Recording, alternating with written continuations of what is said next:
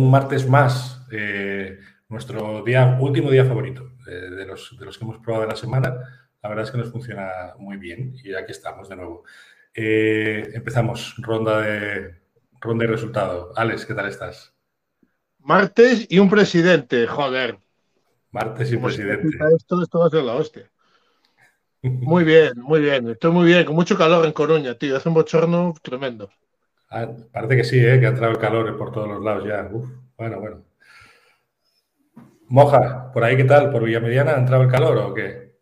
A ver, hasta las 2 de la tarde hace sol y a partir de las 2 llueve. Es impresionante. Yo llevamos 10 días así, tal cual, ¿eh? Un reloj, tío, qué bien. Sí, La sí, pero a las 2 de la tarde, lluvia, ¿eh? Pero Oye, no lluvia, ¿eh? Se llama Villamediana, tío. De Iregua. Hostia, Villamediana parece nombre de, de pueblo hobbit. Bueno, y hay otro, en- y hay otro en Palencia, ¿eh? Y de telenovela. ¿Algún actor? algún actor? dejémoslo aquí, dejémoslo aquí. Eh, hoy Juanma nos va a venir un poquito más tarde, que está ejerciendo sus labores de padre y entrará en breve. Está por ahí de taxi driver. Así que, sin más dilación, Joan, muy buenas noches. De nuevo, Presi. Buenas noches, ¿qué tal? ¿Qué pasa, bien, ¿qué Joan?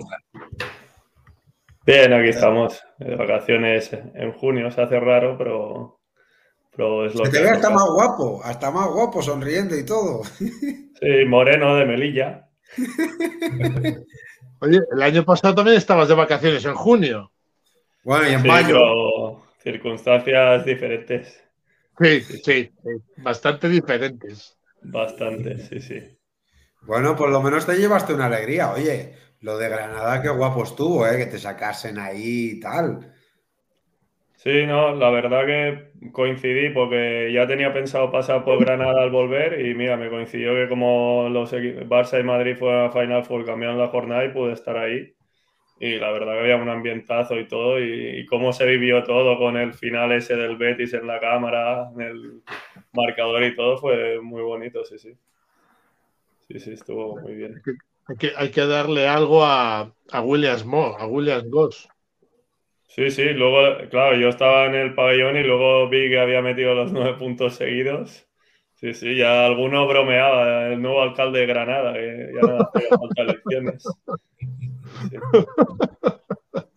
Oye, un poco en esto, eh, Joan, ¿cómo un equipo al final le afecta deportivamente, estructuralmente, económicamente el subir y bajar en un año?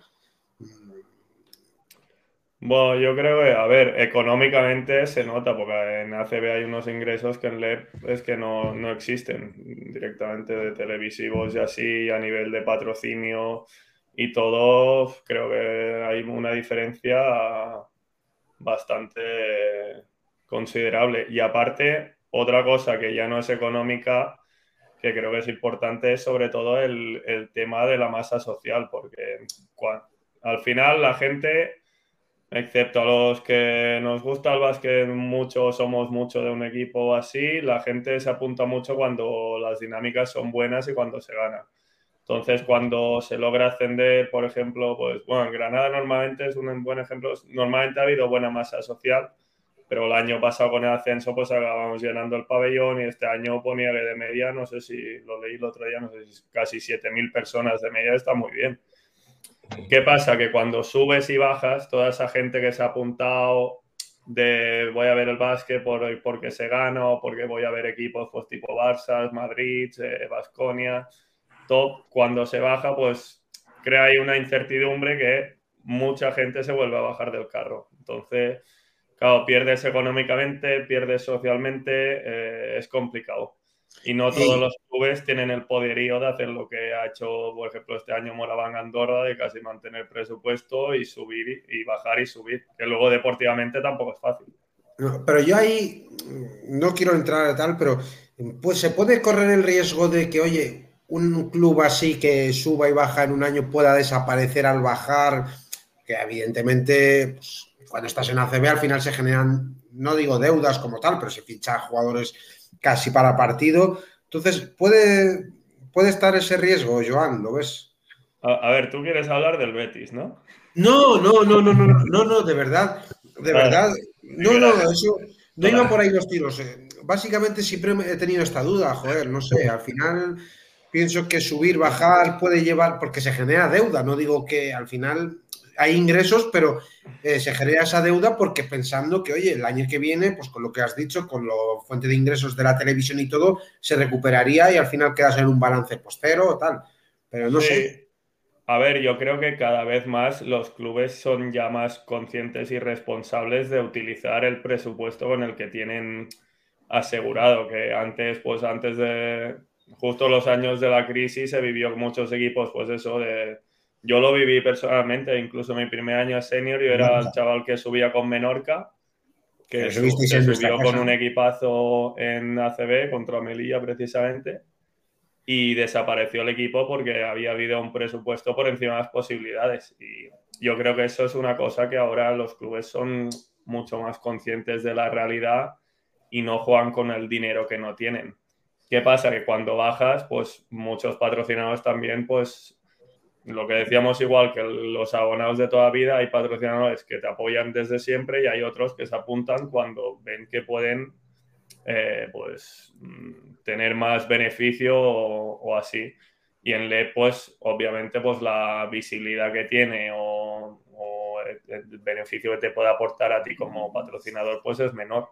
Entonces también, eh, si eso desaparece, la, eh, dineros de, la masa social se reduce y muchas veces de tipo de diputaciones, ayuntamientos también pues igual van por categorías, ¿sabes? En ACB te damos tanto, en Leporo al final son presupuestos mucho más ajustados. También es verdad que al final es, los costes pues son más ajustados también. Entonces, eh, la, la viabilidad de un proyecto, por ejemplo, el caso del Betis, que es el caso de actualidad un poco así. Yo creo que en Sevilla ha costado mucho crear una masa social, sobre todo cuando se fue el famoso Caja San Fernando y claro, al, hacerse Betis, la rivalidad que hay entre Betis y Sevilla, ya mucha gente no quería apoyar al, Betis. Y ha costado mucho y este año yo había visto partidos y había como crecido un poco el público ahí en, en San Pablo. ¿Qué pasa? Que ahora veremos si, ¿Qué pasa, Juanma? Muy buenas, Dan. Vaya, cúbreme, guapo, ¿eh? Guapísimo, ¿eh? Te la ha quitado, ¿eh? De la cartera. Sí, sí, me lo quité la mochila la última jornada. Se lo robé según subí al autobús. Le dije, mira, el bus se va. Sí, sí. Hostia, te ha quitado el pues bigote. Joder, con el bigote, los cojones. eso, eso que has estado conmigo, cabrón. Se ha puesto guapo para ir a, Burgos, ¿eh? puedo ir, puedo ir. Ya he conseguido cambiar el turno. Bien, bien, Bien, bueno, bueno. Ya que Alex no quería ir porque estaba más a gusto en la LED, pues bueno, voy yo. Pero si tú tampoco vas a volver a, vas a volver a la LED enseguida. Hombre, la temporada que viene, vale. Claro, claro. La siguiente, digo. Yo confío en el maracanazo. Confías en el, en el, en el coliseumazo, ¿no? Sí, es que me cuesta más decir eso, por eso digo maracanazo directamente. Centenariazo, centenariazo, que aquí en Coruña es muy. que vive mucho. Ese estuvo, ese estuvo, bien también, sí. Joder, ese estuvo de puta madre entre nosotros. ¿Verdad, Joan? Sí, sí, la verdad que yo había apostado al revés, ¿eh? Pensaba, yo había pronosticado un 3-1, pero para Coruña, la verdad. Sí, yo también. Pero me alegro de que pasa a GBC porque tengo bastantes amigos ahí así, pero yo, para mí, yo había pronosticado que en una Final Four favorito Burgos y sorpresa Coruña. Y. Ojo con GBC, aunque, no. aunque no tenga Jaworski, a mí me siguen dando mucho miedo. De los amigos de Donosti, ¿se gasta alguno más? Un poco menos, ¿eh? a ver, al final es a un partido y es lo que decíamos, que la presión es toda para Burgos. Lo único que, claro, GBC ha perdido un jugador que es que el otro día que pude verlo en directo, es que es de lo mejorcito que ha pasado en los últimos cinco años, igual, ¿eh? En cuanto a es que yo, anotadora. Johnny Díaz ha quedado en un tercero o cuarto claro viendo a este tío. Es que yo hemos preguntado aquí a alguien que había defendido a los dos, que es, este es otra galaxia, ¿no, Joan? Más completo. Sí, ¿no? o sea, bueno, Johnny D es un jugadorazo que al final ha estado en todos los equipos en los últimos años e incluso el año de ACB demostró, no sé si metió 10 puntos de media o así en ACB, que, que es mucho. Pero el Jaworski sí que lo que comentamos los jugadores un poco de la liga es que se le ve a un tío con capacidad, súper joven, que tiene 23 años, y, y que aparte que es mucho más allá que un tirador, ¿sabes? Que, que te puede anotar de muchas de, de diferentes posiciones, el tío penetra, tiene, tiene el pull-up, un tirador espectacular.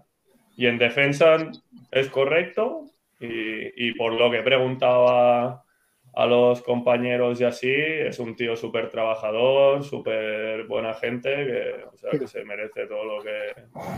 Así que bueno, para la liga es un jugadorazo, sí, sin duda. Ayer Pablo Romero entrevistó a, a Zubi, ¿no? Y, y comentaba a Zubi precisamente esto que estás diciendo, ¿no? Que ya igual llegaban al entrenamiento y el tío ya estaba allí con los conos, sudando, tajo. O sea, que ya, ya llevaba ya un buen rato allí tirando él.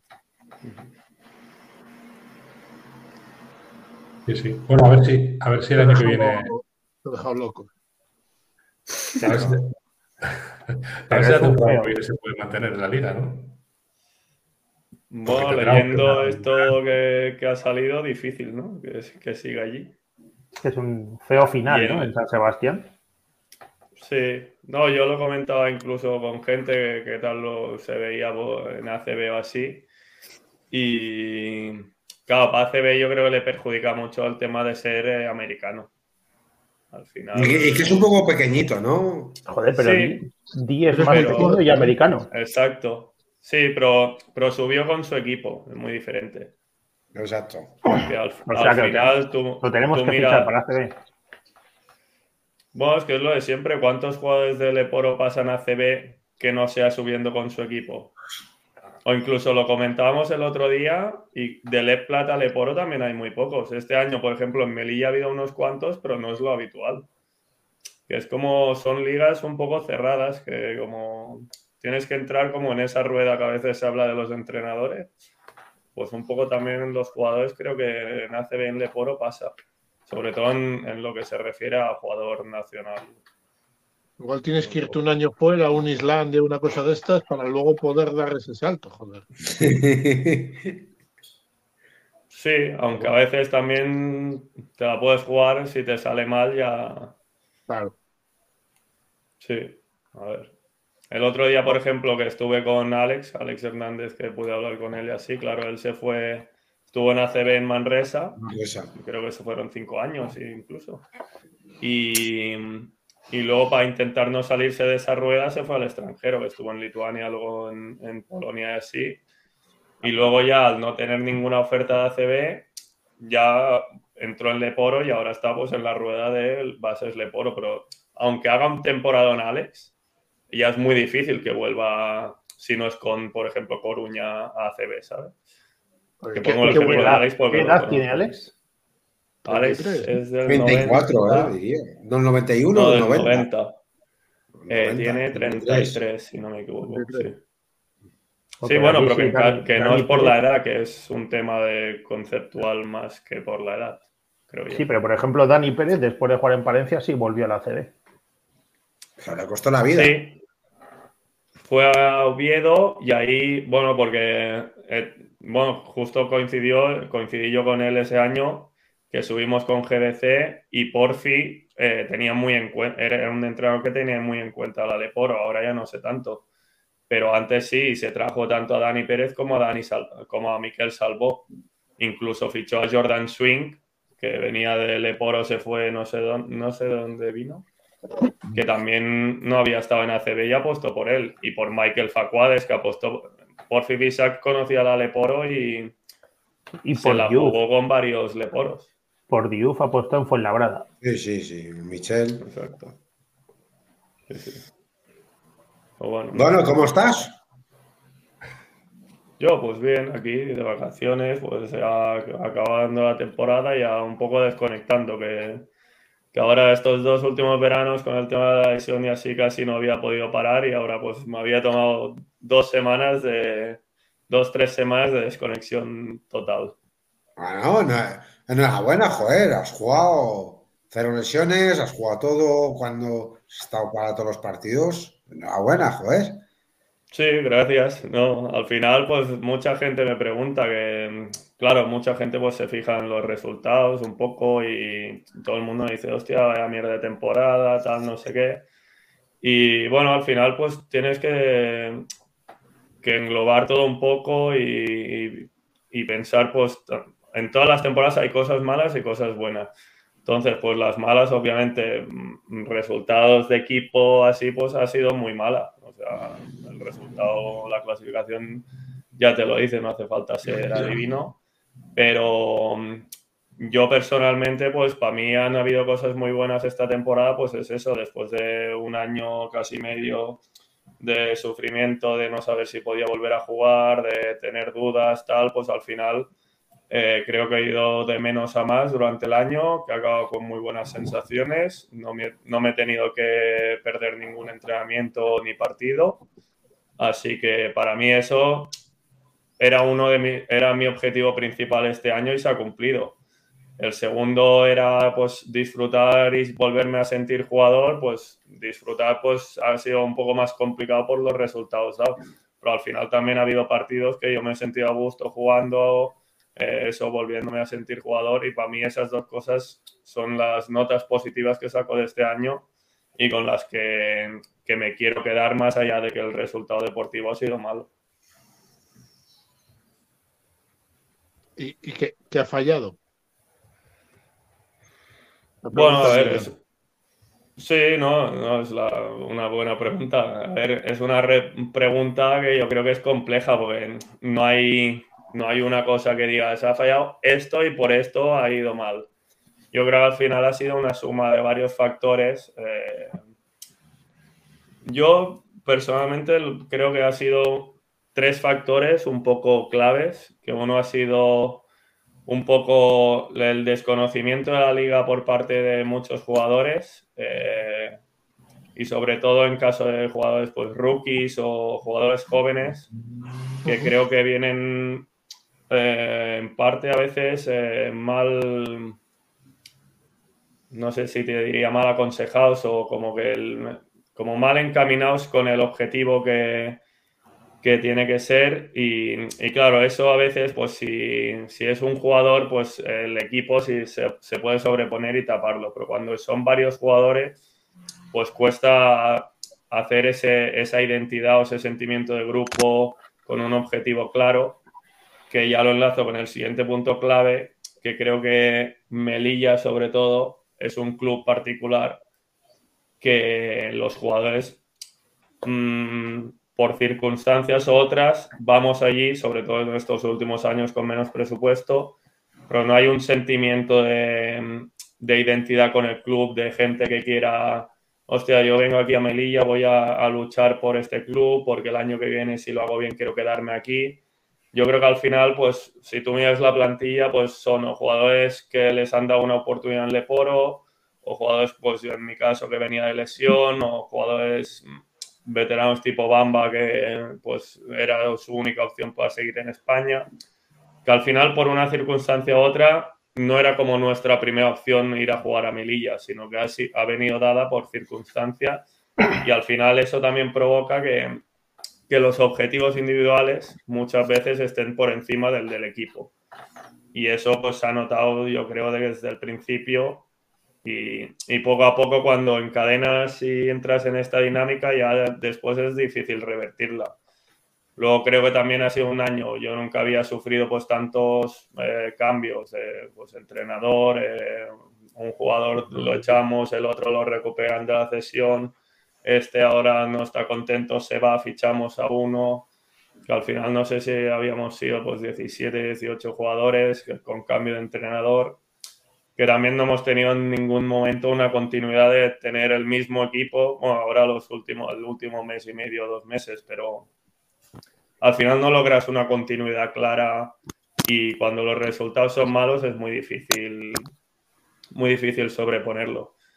Y luego hay otra parte que creo que la gestión del equipo, creo que al final nos ha faltado pues, eh, eso, centrarnos mucho más en los objetivos y en grupales y tenerlo claro y tener pues un mejor comunicación entre todos para, para sacarlo adelante. No sé. Yo creo un, poco la mezcla de estos de estas tres, cuatro cosas creo que ha sido la clave. Que al final dices, hostia, tampoco pues os podríais haber reunido, sí, pero no es tan fácil. Y a veces puedes decir una cosa delante de todos, pero al final tu mentalidad está en otra, en otra onda. Así que, bueno, yo creo que un poco ha sido una mezcla de todo. y luego también, perdona, perdona y acabo, también en lo que venía diciendo de que Melilla es un club difícil así, claro, también se junta que, que jugábamos partidos de local, donde Moja lo sabe, bueno, y vosotros si veíais partidos, es que había 100 personas.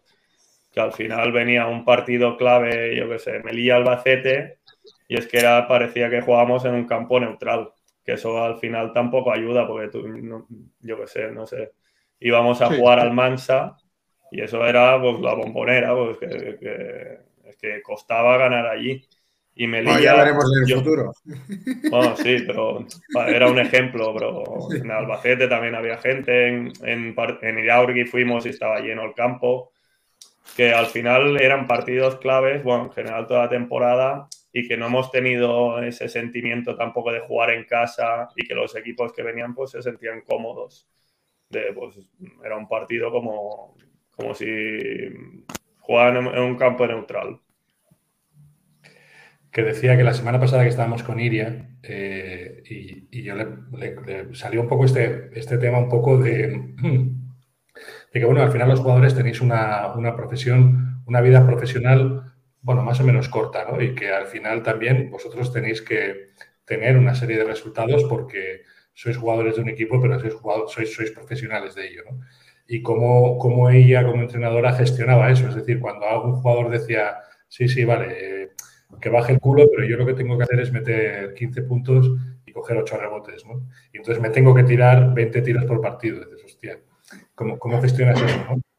Y ella, ella lo que decía era que intentaba, en la medida de lo posible, hacerles ver que si el resultado del equipo era bueno, eh, ellos se iban a, revalorizar como jugadores. Pero claro, supongo que es complicado eso, ¿no?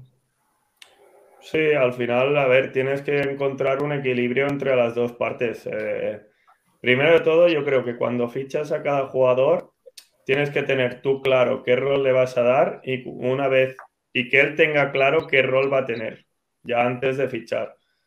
Porque si no, pues pasan esas cosas que puede, pueden venir jugadores pensándose o que hayan tenido un rol en otro equipo de ellos, no sé, pues que vengan de, pues no sé, ahora me viene el ejemplo de carrera en Gran Canaria, que venga de ser una superestrella en un equipo y que se tenga que adaptar a un nuevo rol, pues eso pasa y eso yo creo que tiene que quedar claro.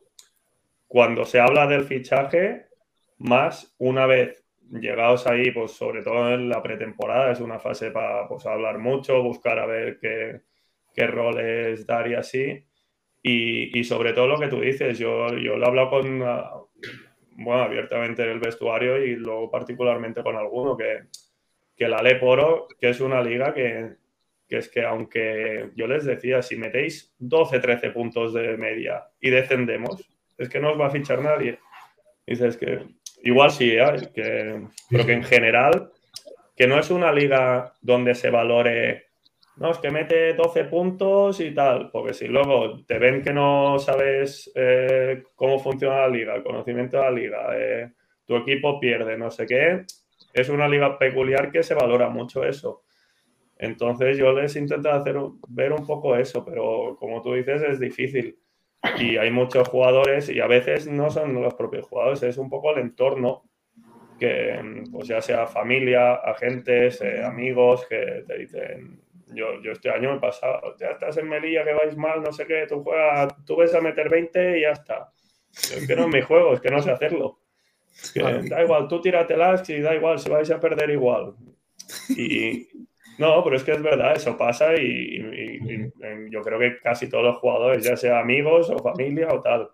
Entonces, por eso es muy, muy, es muy fácil perderte en, esta, en las cosas estas y ver tu propio objetivo. Y es difícil que te hagan ver que pues teniendo, aunque sea un rol de, pues, de defensor y salir pues 10 minutos, pues es difícil que tú mismo sepas que eso se valora y que tiene que ganar el equipo y los resultados y es muy difícil verlo. Pero yo creo que eso, pues, eh, por parte de los entrenadores, directores deportivos, etcétera, es un trabajo que hay que hacer para que al final yo creo que te, te mejora los resultados, que al final si todos los jugadores tienen claro lo que tienen que hacer y tienen un sentimiento de identidad con el, el grupo, el equipo y el club, eso se traslada en el campo. Y este año el, ejem el ejemplo claro es Valencia. Yo, Granada el año pasado.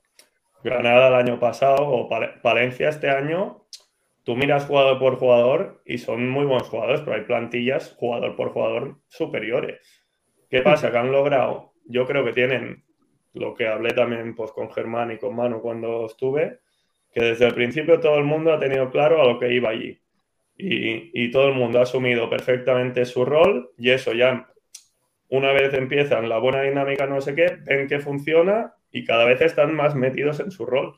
Y todo el mundo está contento y si yo un día mete 1.20, el otro día el otro 15 y todos están contentos, pero tienen una B y C que cumplen, cada jugador cumple todo. Y luego, pues ya depende del día que estén acertados o no, pues varía. Pero se, o sea, tú ves jugar a Palencia y dices, esto es un equipo.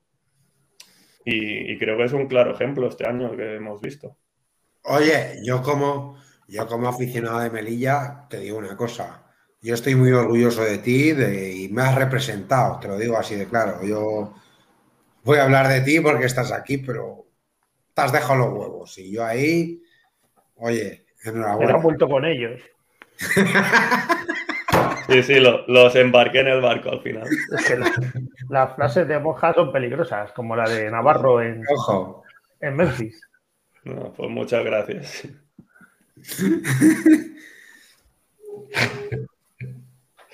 Sí, sí. No, eso, y eso yo creo que es un. Yo creo que eso todos lo vemos y, y, creo que eso también se ve por parte. A ver, no es esta temporada en Melilla, tu trayectoria es muy larga y todos los entrenadores, directores deportivos te conocen y saben lo que eres capaz de hacer, ¿no? Y sobre todo desde ese punto de vista humano. Eso, eso es así. Pero es que este año también lo has vuelto a hacer y lo has vuelto a hacer en una situación pues, muy complicada, ¿no? De un equipo con una dinámica mala, con, con, malos resultados y, y bueno, pues eh, dentro de esa dinámica general, joder, tú has, tú has, eh, tú has crecido, ¿no? Y, y, supongo que, bueno, no lo sé, pero igual los primeros partidos o los primeros meses o las primeras semanas podías estar igual pensando algo en tu rodilla, en que no te fallara, en que no lo sé, pero durante todo el año has estado muy bien, o sea, has estado bien, perfecto de salud y tu rendimiento ha ido a más y, y, y, tu aportación al equipo ha ido a más. Eso yo creo que, joder, o sea, el resultado del equipo es, es, el que no queríais, el que no se quería, el que no quería nadie,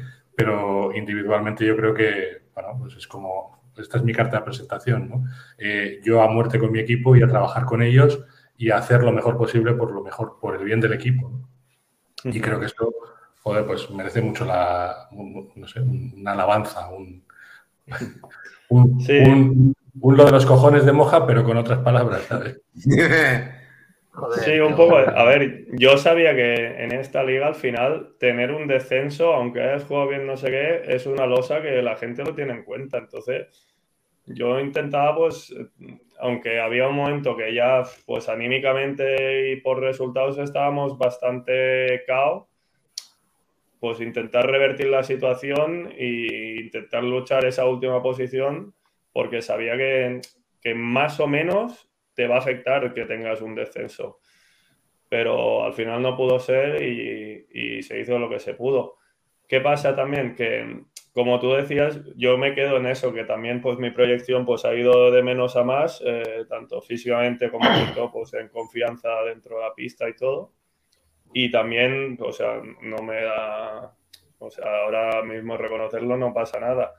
Eh, en el principio de temporada igual yo no tenía la mentalidad adecuada de esta temporada con, con mis objetivos claros, fijados, porque yo, pues, por ejemplo, para mí, pues lo que hablaba un poco antes, yo esta temporada, pues al principio sobre todo, eh, la rodilla me iba mejor cada día, no sé qué, y aunque la tenía bastante olvidada, siempre la tienes un poco presente, pero luego estaba equivocado en mentalidad de que yo al principio decía, hostia, es que tengo que jugar bien, tengo, tengo que demostrar que estoy bien físicamente, tengo que me vean que soy jugador, no sé qué. Y, y, a veces en algún partido, sobre todo al principio, quería hacer cosas que no son de Joan Pardina o quería, pues, pues eso, que sobre todo que me vieran los otros equipos, que ya me vieran otra vez como jugador, que no me preguntaban por la lesión, no sé qué. Y eso, o sea, visto luego durante la temporada, ¿eh? no me he dado cuenta ahora, lo he ido corrigiendo, eh, estaba mal enfocado. O sea, yo tenía que ir poco a poco con mi progresión, venía de mucho tiempo sin jugar y tenía que ir cogiendo confianza poco a poco, pero sabiendo lo que, en lo que soy bueno y en lo que no soy tan bueno. Y a partir de ahí ir creciendo. Y creo que eso, pues poco a poco lo he ido mejorando durante temporada y he acabado, pues, con muy buenas sensaciones y, y pues siendo eh, un poco ya lo más parecido al Joan Parrina de antes, haciendo lo que sabía hacer y lo que no sabía y sobre todo centrándome pues en, en, lo que dependía de mí y no tanto en lo que no, pues porque ha habido muchos altibajos en esta temporada, tanto yo como otros jugadores, al final tenemos una plantilla de 14 jugadores. Imagínate, si ya es difícil tener a 10, 11 contentos, pues imagínate a 14. Y había muchos altibajos de que muchos jugadores, pues durante periodos, pues andábamos perdidos de, de nuestro rol, de un día jugabas 30, al otro 5 o, ibas desconvocado. Entonces, pues centrándome en lo que me tenía que centrar, pues es algo que yo creo que, que he pasado de, de un mal enfoque, eh, enfoque, a poco a poco irlo arreglando y creo que me ha ido a mejor y he acabado eso con buenas sensaciones. Tú, tú llegas a Melilla con Oscar Lata. ¿Qué, ¿Qué, rol te dan al inicio de temporada o qué rol te comentan que vas a tener? Claro, yo, a ver, eh, yo cuando hablo en verano con ellos y así, y también al principio cuando voy, eh, quieren un, jugador, pues eh, saben de mi situación, no, no, ponen ninguna pega en ello, confían en mí y buscan un poco dentro del equipo que van a hacer, como buscan un jugador pues que conozca la liga, que que haga un poco ese rol de pues, transmitir a los jóvenes de, de lo que es la liga, de cómo funciona, un poco de veterano, que ahí me, me tratan como un veterano y yo me siento joven. Pero, pero ahí al final, pues un poco un rol de veterano y pues haciendo mis cosas, mi, de alero titular, de tres titular, que a ver, no te prometen minutos, pero ya me, por lo que me dijo, iba a jugar bastante y y haciendo pues lo que yo estaba haciendo, de un jugador correcto en todo, con mis tiros, no sé qué tal. ¿Qué pasa?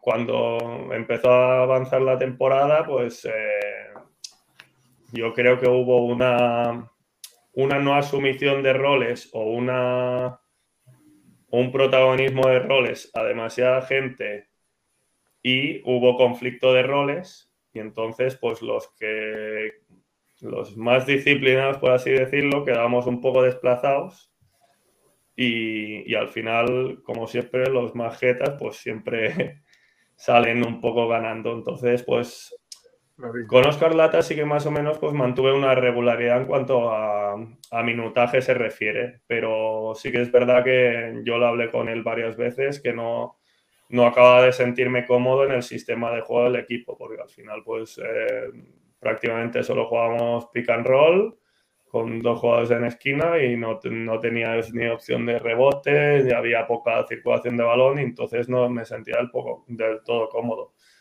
Entonces, pues al final, eh, un poco en lo que hablaba antes, pues eh, había cosas que, que, no dependían de mí, que me frustraban mucho, eh, me enfadaba, me, me iba enfadado a casa, no sé qué, pero es que al final, si, si jugaba más minutos o menos, yo podía controlar una parte, la otra no. Eh, si me la pasaban o no, yo podía controlar una parte, la otra no. Entonces, pues fui poco a poco, pues eh, eso, mentalizándome en lo que podía controlar y, y, hacer pues todo lo posible que dependía de mí para hacer lo mejor posible, tanto para mí como para el equipo. Y poco a poco, pues encontré como esa paz del jugador de, de estar satisfecho con mi trabajo e intentar ayudar. Es difícil gestionar esa lucha de egos que suele haber en los vestuarios, como tú dices, que el más jeta sea el que saque ventaja y el jugador disciplinado de equipo sea el que queda un poco atrás, apartado, digamos. Sí, a ver, es, muy fácil hablarlo y, criticarlo, es muy fácil desde, desde dentro, incluso desde aficionados que aficionados es más fácil criticarlo porque yo veo pues, en muchos clubes que acabas un partido, pierdes y te ponen a parir en algunos al entrenador, al director deportivo.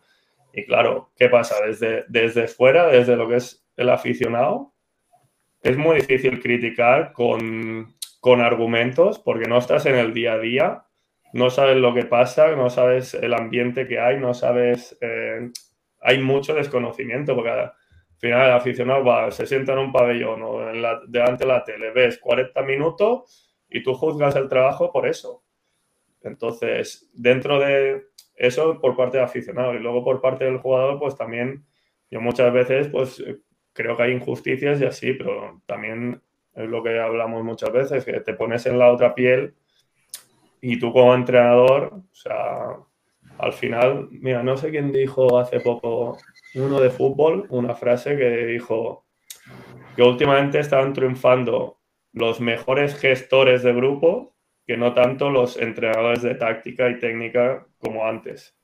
¿Por qué? Porque en la sociedad que, que vivimos actualmente, o sea, la información, el, el, el qué bien lo has hecho, el qué mal lo has hecho, no sé qué, está al, al minuto en Twitter, en Facebook, en Instagram, por WhatsApp. Entonces afecta mucho. ¿Qué pasa? Que controlar eso pues es muy difícil porque tú como entrenador, pues en el caso de básquet tienes 10, 12 tíos diferentes, que cada uno te viene de una cultura diferente, que tiene unas experiencias diferentes, que viene con unos objetivos diferentes. Cada uno tiene con un carácter diferente, a cada uno tienes que tener una comunicación eh, adaptada al jugador. Entonces, eh, claro, eh, yo creo que es una de las cosas más difíciles como entrenador y que quien lo logra tiene mucho ganado sobre el resto de equipos. Pero también es verdad que hay muchos clubes, bueno, muchos, es que casi todos los clubes, y sobre todo en una liga como la LED que se conoce todo el mundo, que se pregunta mucho por el perfil del jugador a nivel personal también, para saber cómo encaja en un vestuario. Entonces, quizás cuando te metes un jugador que pueda ser una, digamos, una bomba, ya es un fallo de planificación, ya sea de director deportivo o sea de entrenador. Sí, pero también a veces hay que arriesgar porque normalmente los jugadores que tú dices que son una bomba de estas del vestuario, por ejemplo, yo no he compartido ni, ni conozco, pero de Michael Carrera se habla que es un tío complicado en el vestuario. ¿Qué pasa? Que arriesgas porque es que el tío es que domina la liga. Entonces, tú cuando fichas un tipo de jugador de, este tipo, tú lo fichas sabiendo lo que hay, pero luego lo tienes que encaminar, intentar redirigir para que vaya lo más acoplado al grupo y que el grupo también, ya sea con charlas individuales o con charlas grupales, entienda que ese jugador es necesario y tiene una valía muy importante para el equipo y que sepa que a veces, pues, no decírselo así, pero que van a haber a veces que, haya como injusticias que crean los otros jugadores en favor a ese jugador, pero porque lo necesita el equipo. O sea, tú, yo qué sé, un mismo error, no puedes tratarlo. El error es el mismo, pero la forma de comunicarlo tiene que ser diferente. Mira, Gatrol, ¿qué pasa? sí, carrera, carrera, hay uno. Es decir, normalmente jugadores bomba que son de 10 puntos, de 8 puntos, entonces no te compensa meter un jugador así. Pero hay un Nick Ward también. Bueno. Eh, ¿Cómo dices, Pero Nick Ward no era conocido en la liga. Es una, es una apuesta, Nick, Ward. El Aya, Brown. Bueno, que sí, pero, sí. son diferenciales y son bombas. Pero me refiero que me refiero que tú puedes meter una bomba de un jugador que desconoces cómo es. O que puede tener un carácter más o menos especial, pero siempre ha habido nombres de jugadores que dicen, bueno, este en un vestuario es complicadillo. Bueno, sí, pero al final también te estás fijando solo en las estadísticas, o sea, si no te mete 20-10 ya no vale la pena. No, porque al final. Si es una bomba, tiene que ser un tío diferencial, si no, cuidado, te puede ir a meter un equipo por un jugador más tiene normal. Por qué. O sea, si tú crees que te puede aportar a tu equipo y tú crees que puedes gestionar ese carácter o esa mentalidad que tiene, yo creo que, que, no está mal fichado. El tema es si tú fichas a dos jugadores bomba y, les dejas hacer vía libre y, eso se, se, te descontrola y una vez se te descontrola ya sé que es muy difícil redirigirlo. O sea, tú cuando fichas este tipo de jugador yo creo que tienes que tenerlo muy claro tú qué tipo de jugador fichas y lo que decíamos antes, dejarle claro con qué objetivo de fichas y cómo van y establecer un seguido de normas y de, valores grupales con que el equipo se sienta a gusto y él se sienta a gusto dentro de este grupo. Y no tiene por qué meter 20 puntos, 10 rebotes todos los días. Puede ser un jugador, yo sé, un, un tirador, solo que salga unos minutos tal y que se las pegue todas. Hablando de tiradores y hablando de bombas, Kyle Guy 30 puntos y Victoria de la Peña en campo del Madrid. No ha habido, y no ha habido Tangana, ¿eh? Y sin Tangana. Y ya ¿Ya dónde estaba? Eh, estaba jugando en el campo, ahí está. Oye, ¿cuánto, ¿cuánto quedó? 83-93 final. Joder. Se han calzado a Asconia y ahora quieren calzarse a Madrid también. Ojo. Ojo, Carles Durá, ¿eh? Una, pregunta. No, es que, es que yo sé que estás viendo el partido porque detrás de ti hay un trofeo que se. Que se ah, sí, sí, es, por la tele.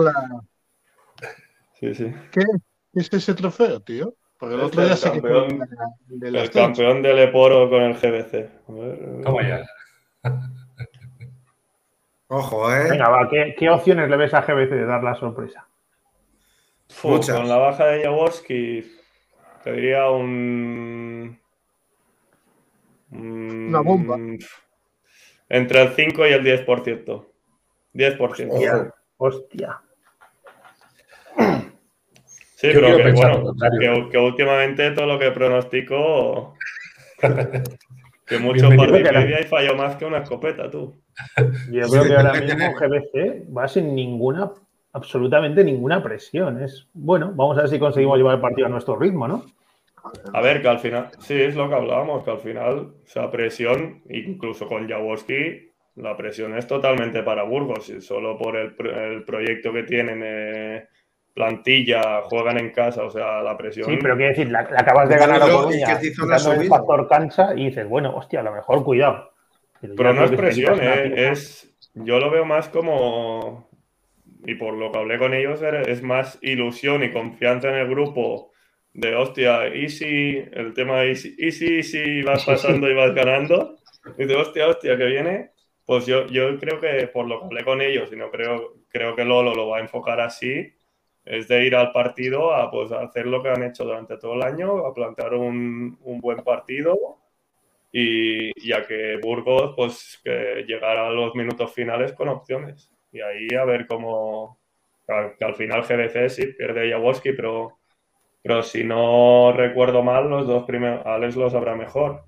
Los dos primeros partidos en Coruña, sobre todo el primero GBC lo gana más o menos solventemente, Jaworski tampoco hace un partidazo, no sé si fueron siete puntos o... Sí, pero bueno, está de amenaza. Quiere decir, ya tienes un jugador muy centrado o la defensa muy centrada en Jaworski. Sí, sí, totalmente, pero que GBC ha demostrado que no es solo Jaworski, que Creo que también es un ejemplo, sobre todo en este playoff, de, bloque de equipo, de, que cada uno con su rol ha, ayudado a la consecución del pase a Final Four.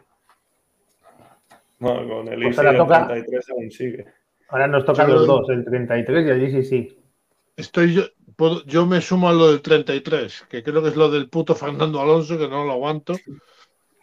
Eh, no, hay que respetarlo, hombre. Pues, pues, te voy a contar, Alex, te cuento una novedad. Si Palencia logra 33 victorias este año, sube a la CB. Es el nuevo 33. Creo que no se refería a eso. ¿eh? Digo que es el nuevo 33. Para mí el 33 es la River. Sí, claro. Y el maracanazo es en Brasil, pero yo lo veo en el Coliseum. Por soñar. Eh, Joan, sí que ya que has visto los partidos, ¿qué te ha sorprendido más? ¿Que GBC haya ganado el playoff o la forma de ganarlo? Mm, A ver, yo diría que haya ganado, porque yo veía a Coruña durante la temporada, lo he visto un equipo muy sólido, con las ideas muy claras, bien trabajado, de físico muy bien. Y, y cómo lo ha ganado no me ha sorprendido, porque al final yo creo que lo ha ganado mm, tal como ha jugado durante la temporada, o sea, con, un referente que todo el equipo sabía quién era y eh, y, todo giraba en torno a él como era Jaworski y con un bloque de jugadores que al final, todo lo que hablábamos antes, todos tenían asumido su papel, que muchos han ido creciendo durante la temporada y, creo que lo han hecho pues con la seña de identidad propia. Así que yo no esperaba, sobre todo, una vez ya con el 0-2 sí que me podía esperar que pasaran, pero el 0-2 sí que me sorprendió mucho.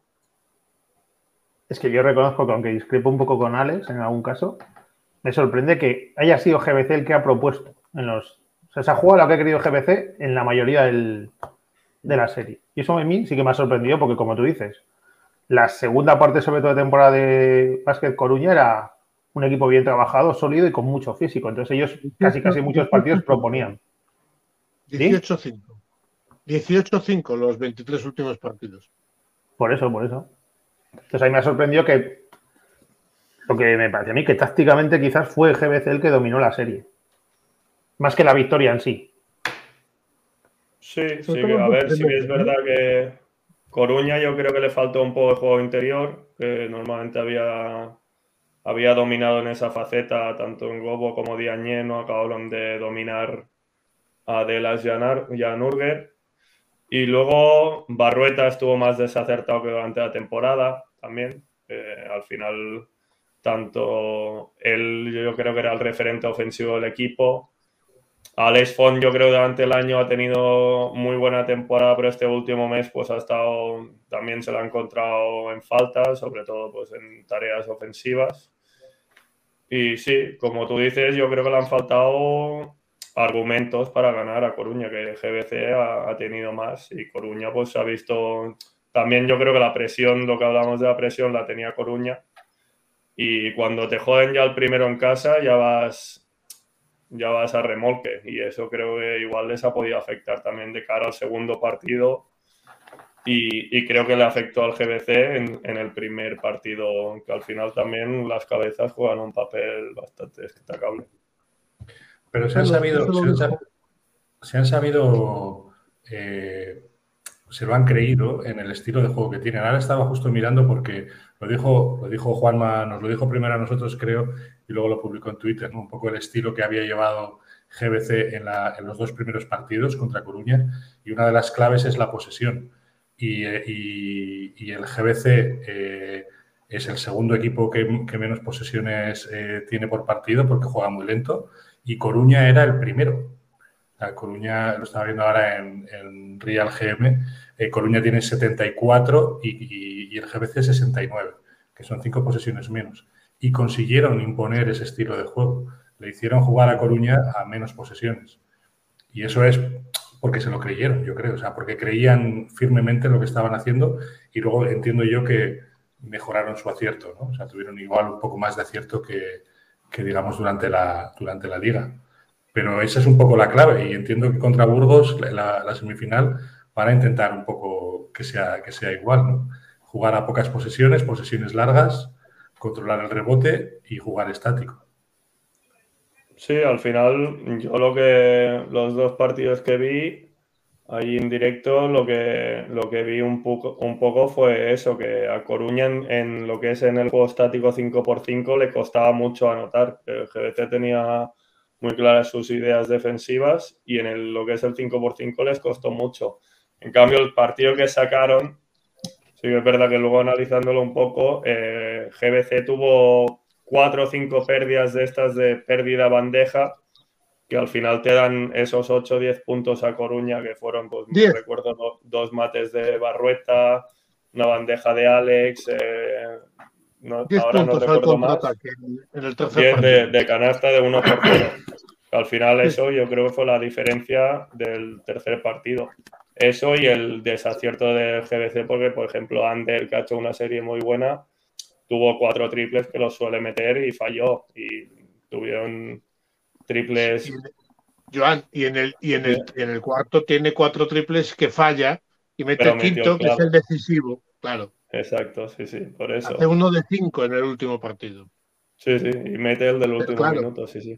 El que te mete te, te, revienta. Y, y en, el, en, el, tercer partido que gana Coruña también, algo mejor de porcentaje, ¿no? O sea, GBC lo que ha hecho ha sido, ayer en la magnífica entrevista que hicieron los compañeros tirando de tres eh, a EPI, pues eh, hablaba de eso, ¿no?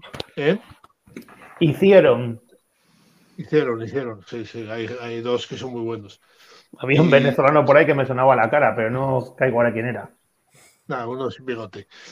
Y, y, que, y que hablaba de, de, que se cerraron muy bien, ¿no? Y Colonia pues tuvo un acierto, un desacierto en este caso tremendo en, en la línea 3, claro. O sea, cuanto más fallas, más se te van a cerrar, sigue sin meter de fuera. Pues claro, los pibos, pues lo que decías tú, tanto Atumani como, como Lotana no han sido.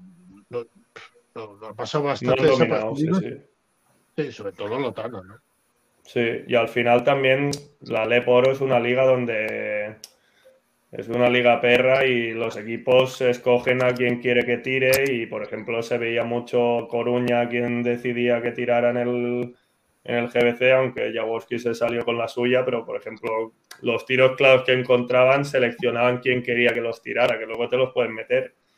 Y creo que GBC también tenía claro quién, quién asumían que les metiera algún tiro y quién no querían que encontrara tiros cómodos. Al final, Barrueta tiró pocos tiros abiertos claros. Aleix Font no encontró tampoco situaciones de tiro claras. En cambio, pues eh, jugadores como Lindbisk o Simeonovic, que no, que, que, no destacan por su tiro exterior, sí que pues eran los que escogía un poco GBC. Y en eso yo creo que ganó la batalla un poco, le ganó terreno a Coruña. Tú que has jugado en ACB y Leboro, ¿cuál es la diferencia que ves entre las dos competiciones? Porque yo, por ejemplo, el caso de Mahal Basic, un tío que viene de dominar en ACB, pero le está costando tanto destacar en Leboro, ¿por qué crees que es? A ver, claro, no lo conozco ni conozco la situación. Creo que el, que el caso de Mahal Basic es, desde fuera visto, es diferente a, a los demás pero sí que, por ejemplo, no sé, otros casos, pues Beirán, por ejemplo, que se habló mucho el año pasado así. Creo que la CB al final es una liga que, que hay mucho más físico, eh, mucha más calidad individual. Al final en ACB esto que se hace en LED de a este, a este los dejamos tirar. En ACB poco puede, o igual algún partido puntual, pero no puedes hacer eso casi cada partido. Eh, entonces, y creo que tienes que entender muy bien también lo que es la, puta de poro de, de, que hay jugadores que no entienden que tú, por mucho que seas, yo que sé, este año un Morabanca Andorra, un Burgos, un estudiante, que como vayas al campo de Almansa diciendo, eh, ¿dónde está esto? Estos que tienen un pabellón, no sé qué, que van ahí ante penúltimos, no sé qué, que si vas con esa mentalidad, cuando quieres ya no, no hay tanto talento como para sobreponerse a, a un inicio adverso o a una situación adversa, como puede ser en ACB, que por, por ejemplo, pues vemos, sé, equipos Euroliga o equipos de la tabla alta que a veces pues pues hacen más rotaciones o empiezan mal los partidos y luego son capaces de revertirlo. Yo creo en eso la Leporo también es complicada de entender en ese sentido. Y eso y que eso, que físicamente pues eh, también creo que hay bastante diferencia. Es que pasó también con Nian el año pasado en Granada. Venía de ACB y le costó imponer lo que la trayectoria que llevaba en ACB. Sí, por ejemplo, Petit sí que el, caso suyo y lo he hablado con él, o sea, sí que, sí que este os lo puedo decir. Eh, él decía, por ejemplo, que en ACB se encontraba mucho más cómodo. ¿Por qué? Porque las defensas pues, no se podían cerrar como se cierran en Leporo. En Leporo pues, es lo que hablamos, que pues normalmente los equipos suelen escoger a este, este, pues ayudamos más de estos, nos cerramos más ¿Qué pasa? Que él dice, cuando juega pick and roll en, Canarias, en Betis, no sé qué, jugaba un pick and roll limpio. Eh, yo bloqueaba, entraba en la zona y si me la pasaban, pum, para abajo, porque lo, ACB colocaban el tirador en el lado débil y tenías que escoger o, te tiraba el mejor tirador o, así. En Leporo eso pasa menos porque normalmente suele haber en, el campo un jugador que es peor tirador o ya de por sí la táctica normalmente en Leporo es mucho más cerrada y de, cerrar espacios en la pintura. Y él le costaba mucho en este sentido, en que dice que cada vez que, hacía el rol, que, se encontraba un BAM o dos tíos que iban a por él y que le costaba mucho en eso. Y este año lo hemos podido comprobar. El año pasado empezó con dudas, yo creo que acabó bastante a buen nivel. Y este año ha hecho un temporador en ACB que nadie se lo esperaba. Y ha jugado, yo creo, el mejor año de su carrera tampoco era muy buena idea dejar tiradores de Granada el año pasado, ¿eh? no, claro, a ver. luego hay equipos y equipos y jugadores y jugadores también.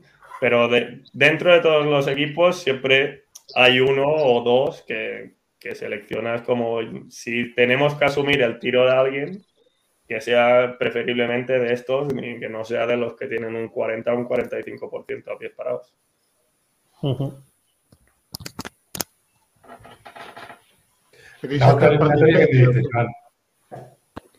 Dime, Carlos. digo, la otra, la otra semifinal, ¿qué, me, cuentas de la otra semifinal? ¿Cómo lo ves? Valladolid, Valencia. A ver, de por sí el, formato de Final Four lo veo un formato muy abierto, que aunque haya, haya favoritos o así, eh, creo que al final a un partido pueden influir muchas muchos factores del momento, de la, del mismo día, de la mentalidad, del, inicio de partido, de los nervios, etc. Entonces, eh, Valencia-Valladolid, a priori lo veo a un partido, una eliminatoria bastante al 50%. Me decantaría un poco por Palencia por la temporada que ha hecho y la buena dinámica, pero Valladolid como local, por ejemplo, creo que ha hecho una temporada excelente también. Luego sí que como visitante hemos visto que, que le ha costado más, pero es un equipo súper físico, eh, es que tienen, yo creo que tienen físico, tienen talento y, también creo que es un equipo que tiene el rol y las ganas de, de ganar algo bastante potentes. Entonces, lo veo un partido bastante para el espectador neutral bastante atractivo. Y duro. igual lo pasa más nervioso. Yo también, yo también lo veo, lo veo bastante igualado ese partido. ¿eh? Creo, creo que Valencia es favorito y, por la trayectoria del año, pues, pues bueno, yo simpatizo con todos, pero en este caso un poquito más con, con, con Valencia. Pero creo que Valladolid es un rival súper complicado, ¿eh? porque son como dices, Joan, muy físicos, muy, muy físicos, con un entrenador perro viejo y, de los que si, si, si, huelen sangre va a hacer sangre, o sea, va, va a saber hacer daño donde, donde puede hacer daño. Y no sé, es, es una eliminatoria súper chula. Bueno, la otra también, ¿eh?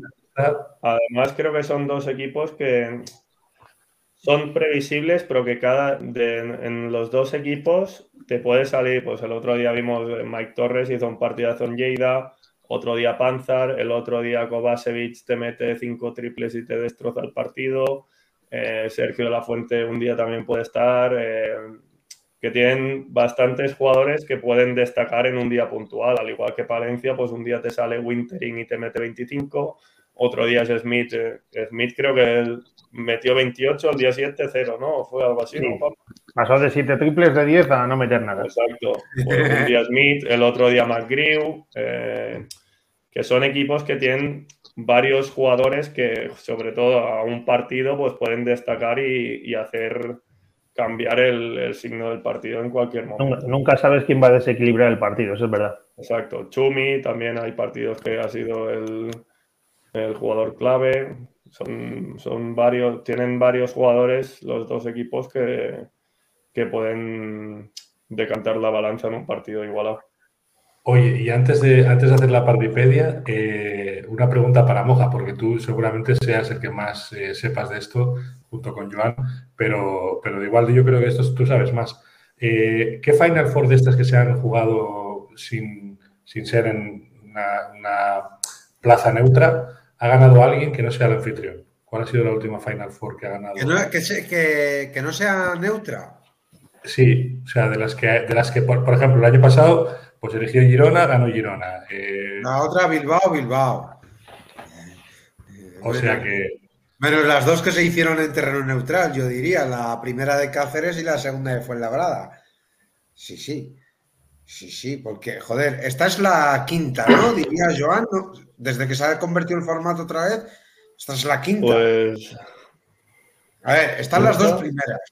Luego está la de Bilbao, que luego recuperan Bilbao. otra vez los playoffs en mitad. Uh -huh. El año pasado fue la primera solamente, ¿no? A ver, que estoy tirando de Sí, memoria, sí. pero. Sí, porque hubo el COVID por en medio.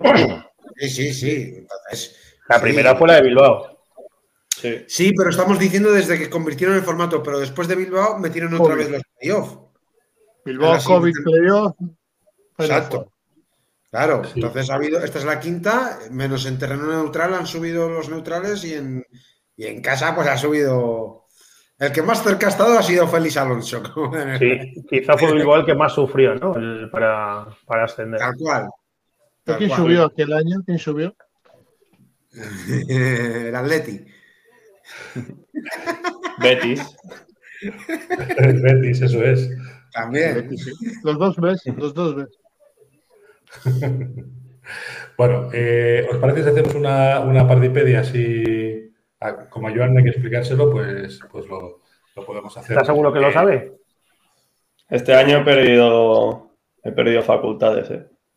Bueno, pero, pero las reglas, las, las reglas No te las- tenían muchas opciones para jugarlo. Te ayuda Edu, no te preocupes. En el avión era más complicado. Muy bien, pues si os parece, lo, Uy, No, Sí. no se ha abandonado el presentador. hostia. Cuidado, esto- ¿eh? esto ya- ¿Habéis así un secuestro político esto? hasta el presentador se va. Esto es la hostia. Le, da- le daba a lanzar, le daba lanzar, pero me, me lanzaba a mí fuera. Bueno, puesto no lo des a finalizar, no hay problema, ¿eh? Como desactivador de bombas, cuidado, ¿eh? Que equivocas de cable. Qué barbaridad, qué barbaridad. Sí, sí, ya te digo, joder. Pues nada, ahí vamos.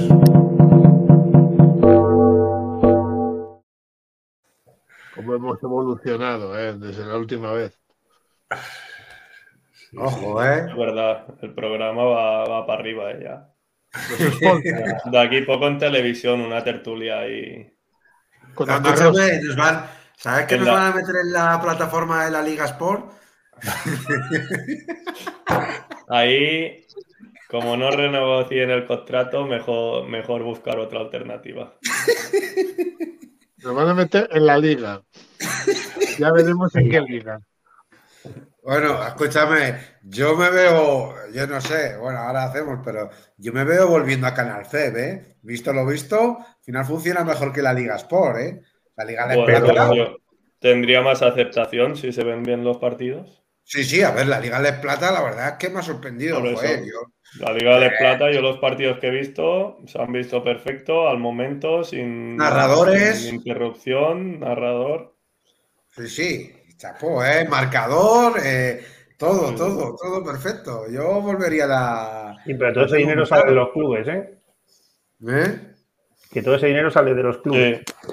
Los clubes tienen que asumir. Como ahora. Sí, sí. ¿Eh? El Ale- El Ale Plata lo pagan los clubes. Pero y, y no hay, no había el autorreplay.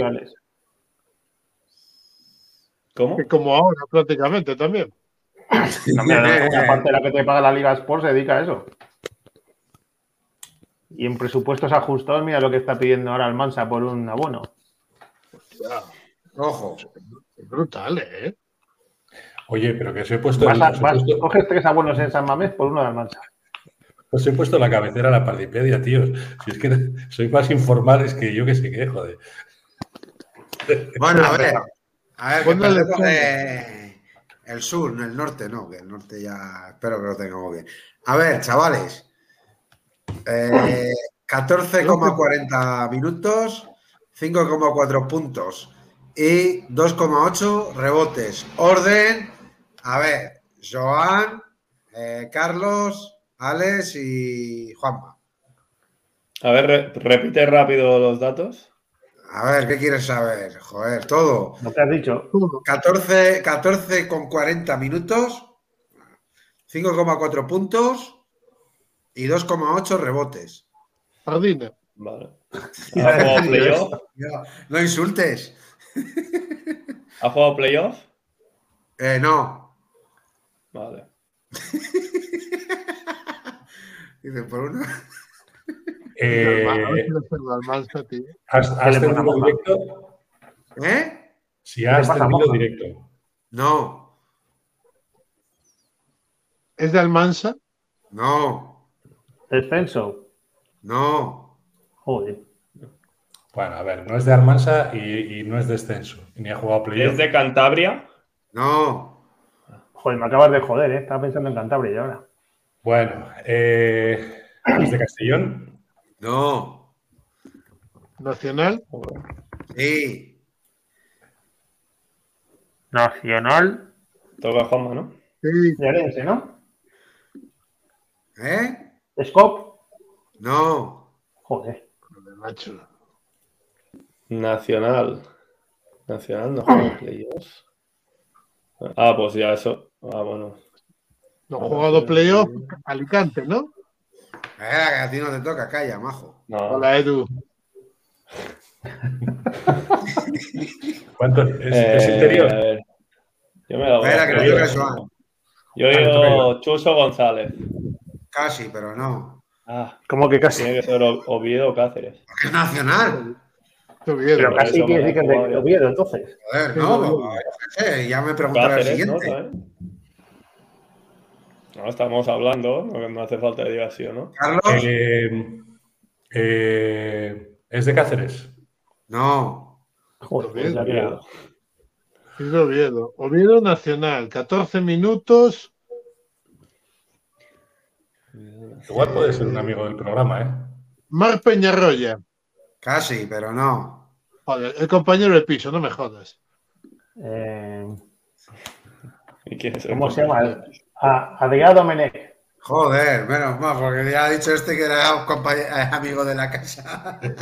¿Qué? Digo, pues tiene que ser alguno de estos, joder. Hombre, ya cuando Compañero dice de amigo de la casa, digo, joder, ya. Era El Adrián. compañero de piso de Peñarroya era Marc Martí. Claro, yo estaba, yo estaba pensando en Mark, ¿eh? No, Yo pero también. Ha hecho mejores estadísticas. Sí, ha jugado más. Sí, sí. Yo es que no me sé las estadísticas. Lo he dicho por descarte. Venga, Oye, vamos a poner. ahora que haga una Joan, ¿no? Joder. Yo. Venga, yo. Uf, a ver. Que este, este año no has hecho Espera. nada, hombre, con tanto vuelo en el avión, aunque Si te viajas pone a, en ese si te a y te trolea. Oye, ¿cómo has llevado No. a viajar en, ese, en esos aviones, tío? Eso es que. Y te pone a Gatel también. Pues el tema de los viajes, yo siempre digo, cuando vas en autobús siempre quieres ir en avión. Y ahora que digo tanto en avión, echo de menos los buses. Bueno, pero es que ir en esos aviones, no se, en esas avionetas. No, en general hemos tenido buenos vuelos. Sí que alguno ha sido así un poco más movido, pero bueno, en general no nos podemos quejar. Yo la, la Venga, última vez que ya lo tengo. La última vez que fui a ver a mis padres, no aterrizábamos. no aterrizábamos. No aterrizábamos al tercero o al cuarto intento. Bueno, Joan, ¿ha jugado playoff? Ah, os doy algún A ver, espérate que diga algo. vais a saco ya. No, no, espérate, espérate. Gatel. Sería buena, ¿eh? pero no, no os lo voy a poner tan fácil. Eh, a ver, 18 minutos, eh, casi 4 puntos y 3 con 4 rebotes. ¿Cuántos puntos, perdona? Casi 4. Casi cuatro. Casi cuatro. Fácil, Eh, yo que pensé que iba a decir. O sea, más o menos jugador- 4 puntos, 3 rebotes y medio. Es un jugador interior. No, Hostias. Alex. Ex- extracomunitario. no, No, no. Cotonú. tampoco. Hostias. ¿Equipo playoff has dicho? Equipo de. ¿Eso es una pregunta o.? ¿Equipo playoff? Sí, pregunta, es que pensé que lo había dicho. Ah, vale. ¿Equipo, Equipo, playoff? de playoff, sí. Vale.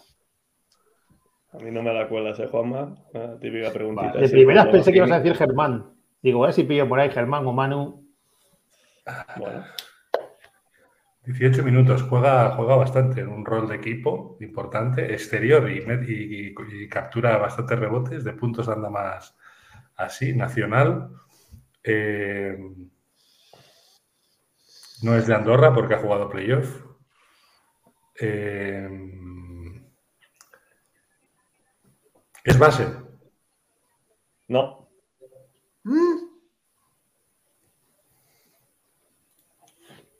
Alex, me gusta. deja el móvil. Estoy Está buscando, tío.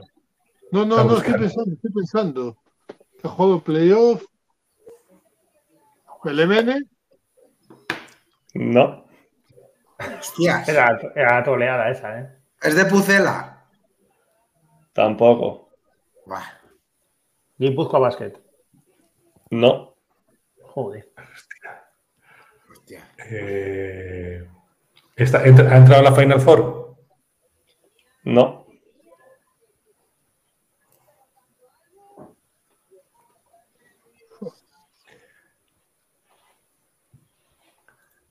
Este debe ser algún compañero de... Coruña. ¿Me toca a mí? No. Sí, sí. Sí, te toca a ti. Coruña tampoco. Hostia. Pues yo creo que lo tengo. No, pues si estás mirando la pantalla mía, mira cómo No, se le no, no, no, no, Está no. buscando, No, vamos. voy a decir el equipo. Es Alicante. No. Entonces, no. Hostia. No es el que, te- el que tenía. Yo tenía un nombre que era de Alicante, pero. ¿Quién Alguien es? de estu- Creo que es alguien de estudiantes, entonces. Sí, sí, sí. Es estudiantes. Ah, no, que le toca a Juanma. ¿Estudiantes? Forma. Tira nombre. Tira nombre ya. Ya. Que me acuerdo de un nacional del estudiantes, macho. Nacional exterior de estudiantes, si no me equivoco, hay tres. Sí. Joder, es que venga, tira, que sí. Y, que no es, y, no es, y no es base, o sea que no es. eh, Eh, Son Smith. no, que tampoco era pivot. O, no voy a decir ni sí ni no, porque le toca a Carlos. Ah, me toca a mí. Eh, ¿Es hijo de un, de un jugador, de un exjugador de Maristas de Málaga? No, no es Sean Smith. Tiene que ser Sean. Smith lo considero un 4 yo. Sí, yo también, por eso, pero bueno. Por seguirle a Juanma. Joder, son las bases, ¿no? Claro, dice Tapisola. Escolta. No. Es no Adam. Sola, sí, sí. De- Adam desde, Sola. que ha cambiado, desde que ha cambiado el número, Juanma, te veo muy mal con Adam Pero Sola. ¿eh? Adam, Adam Sola juega de base en ACB que sale a defender los bases. Siempre ha jugado de, de, De dos. ¿no? Sí, de de dos. tres. Es que yo creo que Juanma, desde que se ha cambiado el número sola de 4 al 5, sin No, premio. desde que se ha quitado Juanma el bigote. O sea, Desde que se ha quitado el bigote. no. es, es como. Es Juanma es nuestro Sansón. Me lo dejaré para Final Four entonces, el supuesto bigote. Pero tiene que venir moja con el puro, si no, no ganamos. Hostia. ¿Tienes permiso ya, moja? ¿Para qué? Para- Ya te han dado el, el Ah, sí, pero lo que no quiero es quedarme a dormir en un hostal de putas. que tal cual. Que está... Habrá, habrá más opciones, ¿no? Solo hay esa. Joder, pero es que ahí, a ver, no quiero que se ofendan nuestros amigos de Burgos, pero es que hay menos oferta, Ese que decían las putas. eh, pero que hay menos oferta hotelera eh, en Burgos que en, que, que en Girona. Y esto totalmente lo digo totalmente en serio, ¿eh? Hay más hostales y los hoteles se van de madre de precio. Eh, no voy a pagar 200, 200 euros por dormir una noche. Vamos a ver, moja, ¿vas a ir o no vas a ir? Joder, claro. Entonces no duermas, tío. No duermas. El anterior tampoco dormí. Pues ya está, ¿qué más te da? Ay, ay, hostales de putas. Joder, no quiero ofender a nadie, pero. Sí, por tu bien no vayas de putas en estos momentos, ¿no? Hostia, Grande tape, grande Ángel. Hostia. Nada, ya tienes casa. Hostia, no te ha conocido con un par de copas de más, moja. Hombre, Girona, Moja, Gir- Girona es una de las ciudades turísticas más importantes de España. O sea, no te voy a decir de las más relevantes, no está en el top 5, pero a nivel turismo, Girona eh, y Burgos no, no lo podemos comparar. Eh, industrialmente, Burgos es potente y habrá oferta hostelera, pero lógicamente. Además, moja, puedes dormir en Palencia que ya te llevaremos para allí. Cualquier cosa. Bueno, Si a las eh, 3 estás despierto, yo te llevo. Mira, al final estoy a una hora de casa, a una hora y cuarto, pero bueno, no voy a, no voy a coger el coche. Tapage te, Auto- te- te acepta en su casa. Bueno, Hostia, este no sabe, no conoce a moja todavía. Buah, vaya dos entonces con dos copas, espérate. A ver si no llegáis ni uno ni el otro a casa. Eso digo yo. Bueno, mientras entren al pabellón, al Coliseum, No, Alcolí, Esto Alcolí, Alcolí sí que van a entrar. Pero no sé si osados. Estos acaban, en el, estos acaban en el plantillo sentados, esperando a que empiece el partido. Esperando la primera jornada del Leporo ya del año siguiente. yo solamente os digo que el año pasado me tuve que quedar un día más en Girona, porque y a la, vue- y a la vuelta desde Girona hasta La Rioja tardé 12 horas. Es que no se puede pasar por Alicante, tío, para ir a, a la Y no, y no paré en ningún momento para comer ni nada. Porque tuviste, tuviste compañía el año pasado. Uf, Bueno, me faltó Joan y Suaitá. No, eh, eh, tuviste compañía de uno un poquito más alto, ¿no? Sí, pero bueno, me hubiese gustado ver a nuestro presidente ahí. ha empezado el picaflor, ¿eh? Eh, Eh, cu- cuida- cuidado, que, cuidado que como empecemos a contar de Girona, cuidado. No, no, no, no, no, no. Yo. Tenía que yo haber me- contado el día de la taza amarilla. Aquel día podía haber soltado las de Dios. No, Lo que a lo mejor a Félix le da algo ese día. Yo me lo pasé muy bien en Girona. Yo solo digo eso. Lo Pues que de no sabes es con quién. Sí, se acuerda. Pero es que eh, Ángel dice que yo cuando entré, que yo tenía hotel reservado, que a mí se me lo han cancelado, porque yo hasta el viernes tenía que haberlo confirmado la reserva. Y yo pues, no lo miré al hacer la reserva en Destinia. Te voy a cobrar 100 pavos más por el hotel si no voy, moja. Ya te lo digo ahora. Bueno, Que no bueno a tendrás que negociar con nuestro presi. Ahí, Joan. Que te deje Alex el suyo. O vas a ir a la Final Four, Alex. Yo, yo iba a reservar un hotel en Burgos hace, hace un tiempo por si iba. Pero al final me coincide que me voy ahora unos días a Grecia y no puedo ir. Pero si no, iba a hacer la reserva porque me intuía que iba a ser en Burgos. Sí, Yo la lo cosa tengo apuntaba. Yo, yo a Joan le se lo dejo al mismo precio. A Moja le cobro 100 pavos más. Para que no Porque vaya a vas- a ir. hostales. ¿Vas a ir? ¿Quién? No, no, al final, al final no puedo. ¿Y Alex? Mm, No lo sé. No lo sé, depende de mis compañeros de tiro de tres, esos, de los dos, de los dos que son buenos, Del brasileño y del otro. del brasileño y del, del coruñés, de. Paulinho, de Paulinho y de Marcos. tú si vas, Juanma, vais. ¿Cuánta gente vais de Sí. Valencia? Todavía no se sabe. Habrá que ver el reparto de entradas que haya y demás. Ya. Yo he logrado cambiar mi turno, por lo menos. Así que lo tengo todo listo para ir. Ahí, ahí, todos a quedarnos en casa de, de Tapia. Oye, hay, pocas entradas, hay pocas entradas, ¿no? Para repartir. Hostia, tiene 9.000 espectadores. ¿Cuánto se queda la FEP? Joder, no sé, me, me- me decía hoy Sandra que igual que se hablaba de 900 para, para Palencia. No, hombre, estaría Lo lógico, lo lógico serían unas 2.000 por equipo, ¿no? Y 1.000 para la FEP, más o menos. La mitad es para la FED. La mitad para la FEP, no, no jodas. ¿Cómo hace tanto No, para la FEP? la mitad de las recaudaciones para hacer. Claro, la mitad de la recaudación, pero no necesitan. ¿Cómo van a necesitar 4.000 entradas la FEP? No me fastidies. Hombre, no me sorprendería. ¿Qué es lo que dice Tapi? 10%, 10% para cada para equipo. cada equipo. Cinco- 55 para vender en la FEP, pero bueno, Espero por lo menos que haya un poco más. Yo lo único que pido de verdad que haya con la venta de entradas que haya un poco más de rigor que con lo que pasó la temporada pasada. Es lo único que quiero pedir. El año pasado.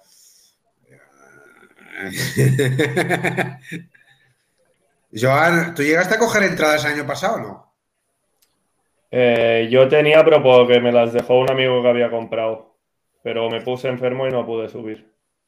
Ya, ya, ya, sí, ya sé que tenías entradas, pero no sabía si estaban compradas o no. No, no, no. O sea, las compró un amigo y el segundo día no iba a ir y me las dejaba. Yo es que ni. No No, llegué. no tuve opción de comprar, no, no. Yo tampoco. Ni creo que el, el 50% de la gente no tuvo. Sí, sí. Pero es que tuviste entrada, capo- cabronazo. Yo aún no tengo nada. No, digo que tuviste para Girona. Hombre, Joder, que no saliste Hombre. del pabellón. ¿eh? Que no salías del pabellón. No, no, sí que salí. Bueno, es que, claro, no os dejaban salir, pero bueno, yo le eché morro y sí que salí.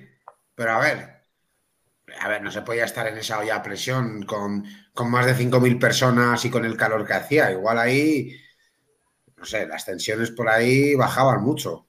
Y espero que este año, por lo menos, eh, que eso sí que quiero- espero que lo hagan bien, que pueda la gente salir entre partido y partido, que creo que es la mayor autocrítica que se hizo el año pasado. Bueno, la mayor crítica que se hizo. No sé cómo lo ves eso, Joan. No sé. La gente no yo sabe. no sube, pero sí. Al final, hombre, con la diferencia que hay, yo creo que sí, que es fácil organizarlo para que se pueda salir. Yo que sé, una pulsera o, o no sé, no sé, o validando la entrada cada vez o alguna forma. Desde este, humilde, desde este humilde programa estamos avisando a la FEP. Y pidiendo acreditación. No mojamos. Ojo, eh, la zona de prensa. Moja la zona de prensa controlándolo todo. Una Yo mini puedo- cámara para hacer una. Yo aún no puedo, yo no puedo decir mucho ahora, pero ojito que dónde puedo estar, ¿eh? En Ahí el palco, cuidado, cuidado. Al lado de Garbajosa. Al lado. De lado. El año pasado era Pau Gasol, este año moja. ¿eh? En la tele con el puro. Y luego decían que estaba subiendo el caché de la liga. ¿eh?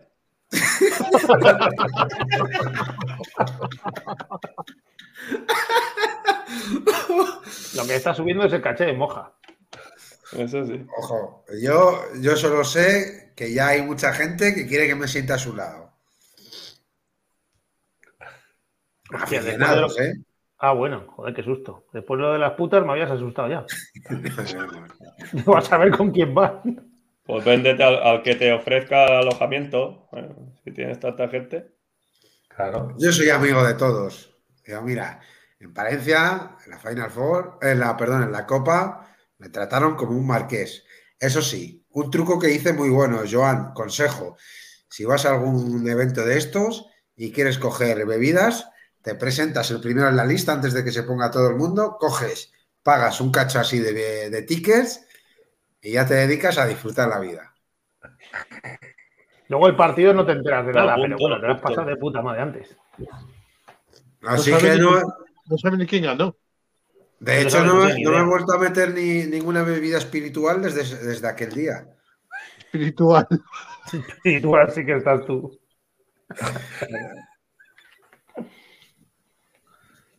Os lo digo totalmente en serio, estoy totalmente limpio. Bien, bien, bien, bien. A ver, me he reservado para la Final Four. Estás cuidando el hígado. Hoy no hay medicación, ¿no? Que no tengamos un susto de aquí un rato. No, no, no, hace. Vale, vale. No, ahora me han hecho. Como me han hecho ahora el. Bueno, estoy solamente tomando. eh, Me han hecho el- la filtración de PLIPs, que acabé el viernes, de plasma. Y entonces solamente tengo que estar tomando las aletas de tiburón. Eso, eso en principio no da efectos secundarios. No, no, no, no, estamos. Que si No, ¿a, a quién fue? A- al pobre Félix, ¿no? Que lo asustaste. Hostia. Hostias. Joder. No, no. No me, be- no me bebas nada espiritual, eh, por favor. Espiritual. Pondrán en, la- en las, en las carpas de Burgos pondrán bebidas espirituales y bebidas alcohólicas. Para diferenciar lo que va a pedir moja y el resto. Moja Y las, bebidas, y las bebidas espirituales te costarán un taco así. Un taco así costará. Una bebida Aleta de espiritual. tiburón libre de espiritual. Mientras no acabe en el río buscando el tiburón. O no, el tiburón no va, que se case ese día, joder. Hostia, es verdad. Joder, luego dicen que la LEP, luego dicen que la LEP no vende, tío. ¿eh? Entre lo de la fuente y la boda de este salen todas partes. La LEP, oro, joder. Exacto. De, ba- de baloncesto no hablarán, pero de estas cosas. Todo lo que es salseo Bueno. es lo que mueve. Y lo que no, se, y lo que no se sabrá. A ver, yo no voy a cobrar por fotos, pero, hombre, algo se tendrán que invitar, ¿no? Que no vas A a ver, sacar a ver, a con fotos a quién. a la gente. A la gente que se quiere sentar a tu lado. No. Ah, no, no, joder. Bueno, volviendo un poco. Es moja, el niño polla. No, que aquí el protagonista yo. Ay, pero deja. Deja. Ay, Dios, moja.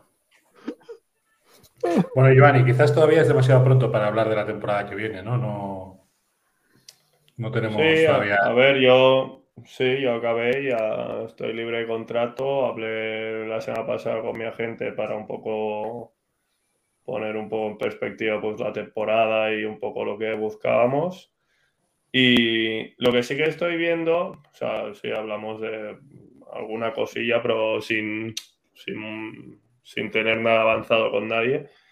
Pero sí que estoy viendo en general este año como que para ser, pues hoy estamos a 6 de junio, ya ha habido varios movimientos o que clubes ya están moviéndose, que antes sí que me acuerdo, pues hace unos años, que hasta casi principios de julio no se veía ningún movimiento, los clubes siempre estaban, que es el día 30 para inscribirse a la liga, buscando presupuesto, no sé qué, y sí que estoy viendo como que los que han acabado un poco ya están pues el entrenador, eh, buscando renovaciones, algún movimiento, el director deportivo.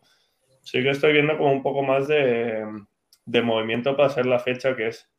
Y sé que algún equipo sí que ya está un poco en dinámica de, de plantear la siguiente temporada, pero de momento pues eh, a la espera de, de las propuestas que puedan salir. ¿Qué buscas? Sí, ¿Qué busco? Mirando lo que buscábamos, tal, ¿qué buscas? ¿Qué, ¿Cuál es el perfil que, No, a ver, a ver, yo, eh, a ver, si pudiera escoger, pues eh, me gustaría un equipo con un objetivo de club, eh, pues un poco ambicioso, pues ya sea, pues, pues eso, pues intentarse meter en la Final Four o intentar acceder a playoff. eh. Este año que, por ejemplo, pues mm, yo por, por suerte había hasta este año, pues siempre pues había disputado las fases finales o había ascendido y, y me he dado cuenta de, de- de lo guapo que está ganar, ¿no? De lo, de lo que sé, de que lo chulo al final que, que trabajamos para competir, ganar. Entonces, eh, me gustaría que no fuera un equipo que, que su objetivo fuera salvarse.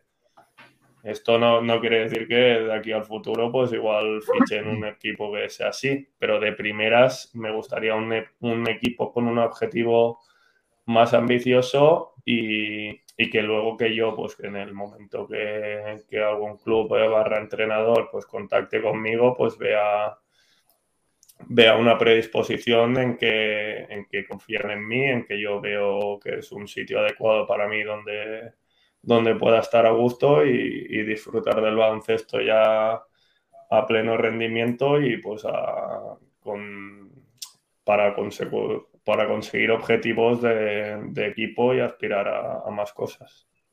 Al final mi objetivo esta última temporada pues era un poco diferente, pero ahora ya una vez recuperado pues ya, ya intento buscar eso. no sería mal- Alicante no sería mal sitio? Ahora que veo aquí que pone Edu. No, Alicante ya estuve una vez y estuve muy a gusto y ya le diré ahí a, ya le mandaré el currículum a Edu que, que lo deje en la oficina cuando se pase. Te Hoy he visto que Edu. Rafa, que no sigue Rafa. Y... He, he leído por ahí que alguien ha dicho que puede ser Antonio Pérez. No sé, he visto ahí algún. A mí, a mí me, han chivo- me han pegado un chivatazo que no lo voy a decir, pero. Y no sé si es cierto tampoco lo que me han dicho, ¿eh? Pero, pero va por ahí más o menos, moja, aunque no me han dicho ese nombre. Sí, es que también me parece ser que va a haber trueques de cambios de ciudades entre. Bueno. Oye, Monclova es sevillano, ¿no? Sí. Más de Pues sí, Sevilla, ¿no? casa. dime, A ver, yo. A ver. Claro, las vacaciones en casa, normalmente. sí. Monclova es sevillano, ¿no? Joder, pero Antonio Pérez estaba en Sevilla. Va a haber Sí, un cambio. eh. porque, joder, Rafa se va pues a su casa ahora a descansar a Sevilla, ¿no? Entiendo yo. Nos está dando unas ideas curiosas, ¿eh? No sé, yo Cambio pregunto. ciudades, Rafa es sevillano, Antonio Pérez viene de Betis, que es de Sevilla. Sevilla. Si nos ponemos a hilar, a lo mejor hasta... Hasta sacamos algo, ¿eh? Sí, ¿no? yo creo que Moja nos da Eh, pistas. Yo lo dejo a la imaginación humana. Yo. Sí, sí, porque el animal es más jodida. Hombre, has, di- has dicho las dos ciudades y dos nombres. Mucha imaginación no dejas. Y que, había- y que va a haber un trueque. Hombre, porque se va a mover, joder, a ver. Rafa se va a Sevilla. Pues porque es De de, Sevilla. Ah, pensé A que iban a mover familia. Sevilla y lo iban a poner en Alicante ahora, como hacen a veces los telediarios, que te cambian el nombre de la ciudad. Oye, lo que dice, oye, lo que pregunta Edu, muy interesante. Esto ha habido aquí un pequeño debate en el pasado. A ver. Eh, sí, eso- Dime. Que estás preguntando una cosa interesante, Sí, Edu. es que al, al principio no lo he tomado en serio porque es raro que pregunte algo en serio, pero parece que ser que, que quiere que hablemos de esto. Que sí, justo en mi equipo, por ejemplo, eh, es un tema que estaba, bueno, están, supongo que seguís más o menos, de, tanto Diego de Blas como Guille Mulero se pasan el verano jugando todo el circuito Herbalife. Y es que, su- o sea, les flipa el 3x3. Incluso ellos, si vamos a preguntar que si hubiera liga profesional, si preferían el 3x3 o el 5x5 y dudaban. Al final, no sé, es una modalidad. Yo, para mí, yo por lo que veo, tampoco. Yo jugaba 3x3 hace mucho tiempo cuando no, no había estas normas ni nada. Y, pero lo veo un, siendo baloncesto un deporte muy diferente y con unas normas y unas características de jugadores muy diferentes. Entonces, a ver, Acaba hay jugadores Mundial ahora que... ¿Cómo? Acaba de ser el Mundial. ¿De 3x3? Sí. Yo lo he estado viendo ¿Ah, sí? porque juega Sí, Macarros de sí, pa- sí, que sí, juega sí, Palencia. yo lo he visto. Era en Viena, Vale, me vale. parece, si no me equivoco. Vaya mundial, eh, buen mundial. Sí, ya está bien. ¿Ha ganado Serbia? Sí, sí, hombre, ¿cómo lo va a ganar Serbia con el equipazo que tiene? Serbia Sí. masculino. Yo un con jugador, un jugador que jugó en España, no me acuerdo, uno de los mejores, que es del ranking, el primero del ranking FIBA, estuvo jugando el 5x5, se retiró y se vino al. ¿Juega de a- la Fuente este año? Aún no ha jugado. Con, con Vázquez Girona el otro día de los habituales jugó Fede Uclés y Alex Yorca. Bueno, final bueno, Javi de está- la Fuente están en playoff. Pino Nacho está Martín, no sé. Nacho Martín Nacho está con la selección. Sí, sí, sí, ganó Serbia A remontando. ver, Vamos Los habituales no, no están disponibles. Ah, oh, la, fi- la final es para verla, ¿eh? Para. Mm. Eh, lo, que, lo que yo un poco en el tema Ok, este. espera, que- un, seg- un segundo, un segundo, moja. ¿Esto quiere decir que Edu se va a pasar al 3x3 o solo es una pregunta que nos lanza ahí? Hombre, ojo con Edu al 3x3, ¿eh? Se podría Por eso hinchar, digo. ¿eh? Tío, Que a él le gusta el contacto, se lo pasaría muy bien ¿eh? en el 3x3, ¿eh? Pero en el pick and es buenísimo, además. Buah. Yo, la, ulti- yo, la- Joan, la última vez que pite algo del 3x3, yo he pitado el circuito Herbalife. Sigan, sigan, sigan. Aquí no sí, pasa que ahí los contactos son otro, otro Y rollo. pitó, pitó de la Fuente sin quedarse embarazado. Cuidado con eso.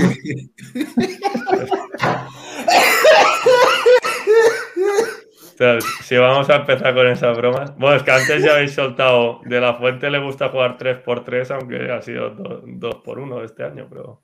¿Quién ha dicho eso? No, no. pero no lo habéis dicho aposta, creo, pero ya lo habéis soltado ahí. No, pues, Yo no me he dado cuenta de eso. He dicho, Oye. ha jugado 3x3. No, yo he preguntado si ha jugado el 3x3, que no lo sabía. Vamos a jugar el 3x3, está jugando el playoff. De verdad, tienes razón. No, no, he preguntado si estaba en el equipo de 3x3, perdón. Es lo que he preguntado en la selección. Eso es lo que he Ah, preguntado. pero, Claro que y la, y la la motivación de ya jugar todo este tema ya va a, a lo que va. La motivación de jugar 3x3 es, es, eh, tú lo comentabas por tus compañeros en Melilla, que les flipa, que les, que les gusta un montón, pero es, es- esa es la principal, es, eh, es porque hay pasta, es por mantenerse en forma en verano, es por practicar un baloncesto distinto. Mm, A ver, todo. yo por lo que por lo que he escuchado un poco de ellos y por los demás que, que sé que juegan y también tengo otros conocidos, es porque les, les mola la modalidad esta y, y es una forma como de seguir un poco pues esto en activo durante verano, desconectando de lo que es el 5x5, la táctica, el no sé qué, aunque también hay sus movidas y sus tácticas y así, pero es muy diferente y al final también yo por lo que me han comentado, pues eh, al final más o menos se ha formado como una comunidad que más o menos van los mismos jugadores verano tras verano, con se va incorporando más gente y está en auge, los premios están bien, al final también es una motivación para ir a los torneos. Y sobre todo lo que, lo que se dice es que se crea un ambiente que también muy como muy festivo, muy amigable de baloncesto, que después del torneo pues se hace la fiesta, que está todo el mundo junto, bueno, Moja lo sabe, hasta en alguna, eh, de árbitros, jugadores y así, pues al final vas viajando de ciudad en ciudad en España, es una forma también de verano diferente, vas de ciudad, sigues compitiendo, tienes una motivación de premio eh, con dinero, eh, otra modalidad, desconectas de, de lo que es la, pues, la táctica, eh, todo esto de... Bueno, al final va por gustos. Yo, pues hay gente la que sensación es que vamos, vamos muy. Yo, en mi opinión, aquí eh, hay un grupo muy fuerte del 3x3 mm, de jugadores, pues llámalo, son los mismos del circuito, pero la realidad es que luego eh, la gente aún no le llama la atención. Llámalo de alguna forma que yo, joder, he estado en más de un circuito y al final veo la- la- las mismas caras. Y, y creo Hmm. que la gente aún no se suelta. No sé si. Bueno, al, al final los Herbalife también es, está como un poco cerrado. Son 12 equipos y más o menos los que suelen ir un año, si les gusta, repiten y cuesta acceder. O sea, tienes, por lo que tengo entendido, ¿eh? Necesitas puntos, tener- sí. necesitas puntos para crear el equipo, luego que te llamen y, y al final si, al- si les gusta es que no, no se van a quitar sabiendo que hay Pero, plazas pero hay equipos. limitadas. Sí, pero dentro de esa, con perdón, Joan, de lo que comentas, está la trampa de que, oye, un equipo puede llevar a jugadores totalmente diferentes. Y Yo he llegado Sí. a ver en los circuitos equipos solamente con tres jugadores porque no han, comple- no han encontrado para complementar, que quiero decirte, que es Mm. un poco, eh, es un grupo un poco cerrado, diríamos así, que aún la gente no, no se atreve a dar el paso. Sí, a día de hoy un poco sí. Eh, también es una modalidad que al menos aquí en España eh, ha estado así en auge estos últimos dos, tres años hasta ahora. Había pocos torneos así profesionales con premio económico, eh, bien organizados. Yo creo que el circuito Herbalife sí que ha sido para el 3x3 una noticia positiva que, se ha establecido y que poco a poco está llamando más la atención de gente. Aunque, eh, claro, es difícil porque al final, pues también es lo que decíamos antes, eh, se mueve pues en un grupito cerrado así, está creciendo, pero al final tampoco hay equipos ni hay afición, o sea, el que lo ve, lo ve para, pues para, de espectador para ver, pues mira, el jugador que ha estado ahí me hace gracia, o voy a ver estos que juegan la semifinal. A no, somos, tam- no somos ni Mongolia ni Filipinas, que a esta gente les flipa. Lo, Claro, exacto, cara, Juanma, pero Mongolia es de los mejores. No, no, de lo las- que no somos Mongolia, evidentemente, ni Filipinas, pero vamos. No, pero quiero decir, en ese. Joder, en el contexto del 3x3, eh, en esos países es brutal la afición que hay y el nivel y la gente que se dedica. A Filipinas le flipa el 5x5 también. Sí, pero, joder, bueno, a los filipinos, eh, como son tantos, les flipa todo el baloncesto, aunque sean una panda de enanos. Sí, sí. Ya se la han llevado tú. Un saludo a todos filipinos que nos estén viendo, por favor. No nos quiero a los filipinos. No, pero joder, eh, a lo que voy, que han desarrollado mucho. Mongolia es el mejor ejemplo que, que tienes. El 3x3 es increíble el nivel que hay, y la afición y cuántos jugadores a muy buen nivel. Aquí en. España, en España la realidad que podemos presumir del ¿En qué 5%. puesto ha quedado Mongolia? ¿Eh? ¿En qué puesto ha quedado Mongolia en el Mundial? Pues No sé, pero no tiene que ser muy abajo. No sé, te pregunto, porque bueno, me he enterado. A ver, no sé. Un seguir, ¿eh? Yo mientras lo busco. Oye, Es que he visto que hagan un a- mundial en mayo, tío, es un poco anticlimático, ¿no? ¿Eh? Que hagan un mundial en mayo, Ha sido en junio. Joder, bueno, joder, la semana pasada, o sea, la final, ¿no? Pero, a ver, ¿qué quiero decir? Tiene cuatro o cinco días del Mundial solo. Estamos a día cinco, pues bueno, seis. seis. Sí, sí. Bueno, entiendo que t- tienen que cuadrarlo con todo el calendario de competiciones, entiendo. Y Y además, y además un poco el circuito 3x3 es ahora cuando empieza el jaleo, eh, pero no solamente en España, en, en toda Europa y en el mundo. Claro, pero quiero decir, haces el circuito 3x3 y cuando acaba, haces el mundial, ¿no? O sea, el que ve a la gente Eh, más sería, rodada, sería la lógica. Pero bueno, también, también piensa que Mongolia el 18, moja. mejor que España. El 18 de 20. No está mal, pero Hombre, no es que no Pues metido entre los 20, ¿eh? que había 20, vamos. Se ha metido ¿En entre España? los 20. ¿Y España cómo ha quedado, tío? No estaba. No estaba. Ya, pero ¿No? joder, igual en, Mongo- igual en Asia es más fácil meterse. No, no, no, los cojones. Será por grupos como en otro mundial, será más fácil Asia, no me fastidies. No, no, no. Creedme, creedme que hay mucho más nivel en Asia de 3x3 que en Europa, ¿eh? os lo digo totalmente en serio. ¿eh? Pod- Podemos presumir de viejo continente, pero no del 3x3. ¿Quién ha ganado el mundial?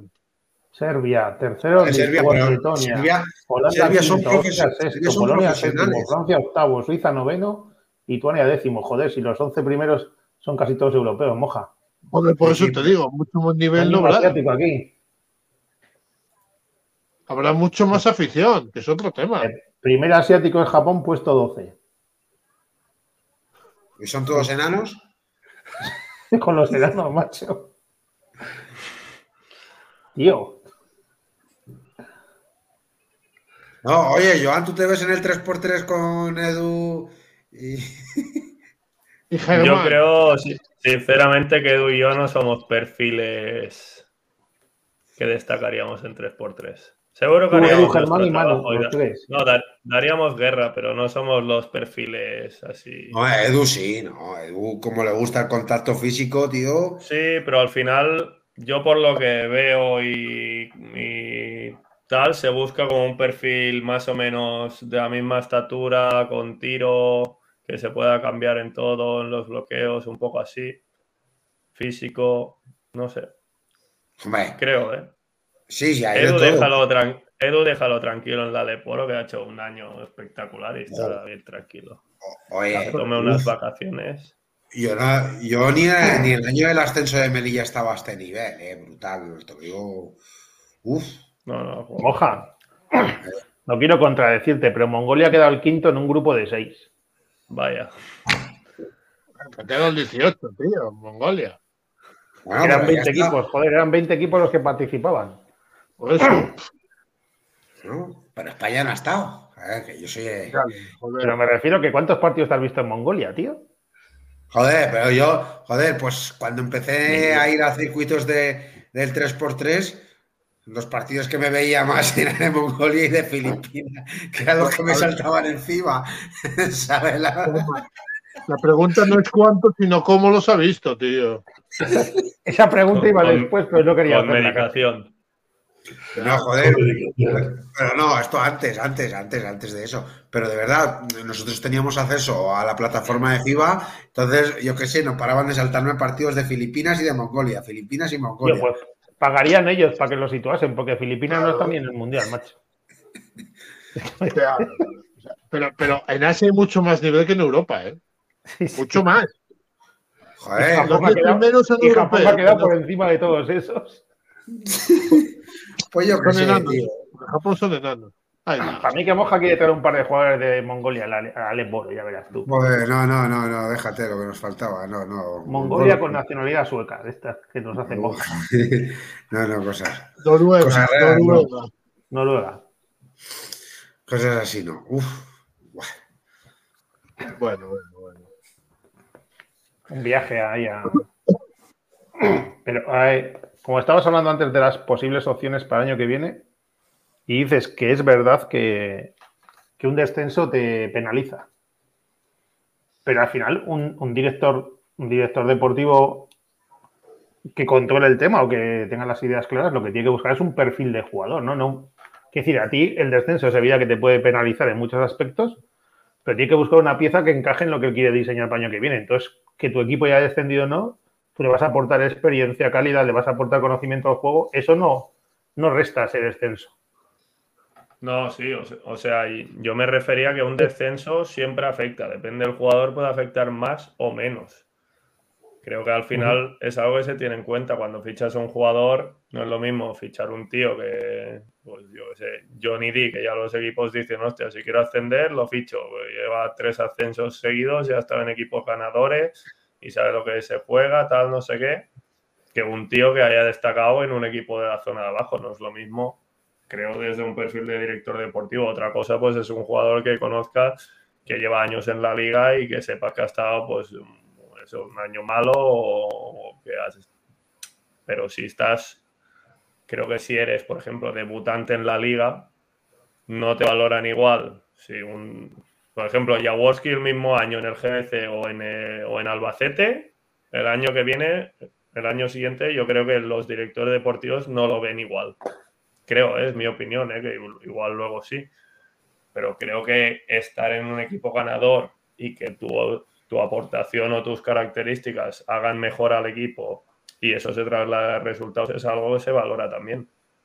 Y un debutante, si, si no lo hace bien en un equipo de la zona de abajo, ya fuera. Y si lo hace bien, eh, se valoran más cosas, creo yo. A ver qué dice esto. A ver, lo, lo que dice Edu, al final yo creo que también va por muchas veces de la etiqueta o la fama que tiene cada jugador. Eh, una vez te, te, ponen una etiqueta eh, o tienes una fama, por mucho que, que lo que lo reviertas o que ya no sea eso, ya es muy difícil quitártela. El caso de Edu, por ejemplo, eh, tuvo el problema en Castellón y, y, pues ya siempre es que tiene problemas en las rodillas cuando ya está físicamente bien. O, o ha habido otros casos, yo, mira, eh, un caso, no sé si os acordáis, Albert Moncasi. Sí, eh, era un jugador que tenía, tenía una capacidad física, atlética, CB, total, no sé qué. ¿Qué pasa? Tenía la fama que era un vago. Yo me acuerdo, yo estuve en Menorca, lo ficharon, vivía con él y no sé qué, y en Menorca el tío trabajaba increíble, no sé qué, ascendimos, no sé qué, el año siguiente seguía siendo un vago, aunque, pero porque tenía esa etiqueta. Entonces, estas cosas ya son muy difíciles de quitártelas. Y yo creo que le perjudicaba, yo creo que le perjudicaba la sensación de indolencia en el campo, como como que no le veías súper esforzado. Quiero decir, él tenía tanta calidad que quizás sí. su, su, imagen no era la de un jugador que va, va, a todas y tal, sino que bueno, que esta la hace así. No sé, no sí, sé si me estoy explicando. Pero en parte, igual tienes razón, pero en parte igual esta opinión te viene ya de primeras ya te han dicho, va, va haciendo no sé qué, y cuando tú ya tienes una información ya lo ves diferente, ¿sabes? No sé, es que lo vi aquí. Quiero decir, yo te digo, sí, por lo que vi en parece. Sí, sí, no, no, que puede ser, pero que, que, yo creo que a veces juegan un factor las etiquetas y así bastante.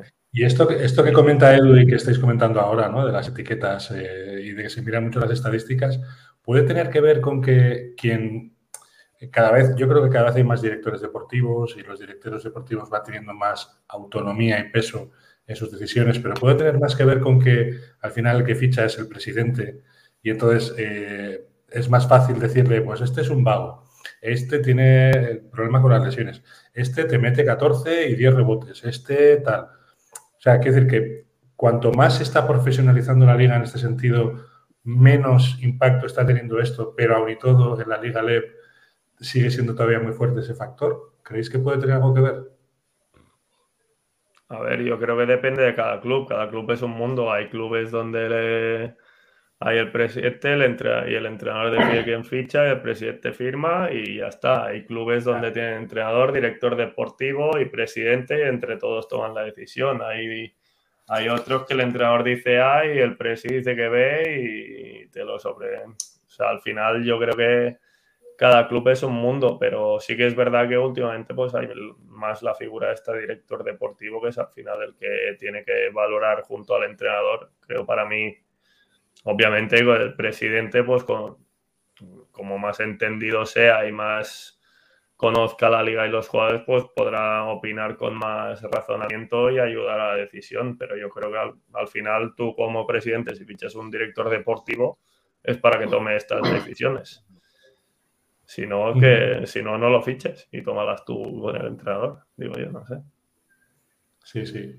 Es que ahora eh, te estaba mirando a ti las estadísticas, Joan, ¿no? Esto que dice Edu y te estaba mirando las estadísticas y tus estadísticas en cuanto a, por ejemplo, eh, eh, juegas algo, algo menos, pero no mucho menos que hace dos temporadas en Granada, juegas algo menos, o sea, no llegas a 20 minutos este año de estadísticas, pero estás en el mismo número de rebotes, por ejemplo, y prácticamente estás en el mismo, en, el mismo porcentaje en tiro de tres puntos. Hostia, yo creo que eso es un, es un mérito muy grande.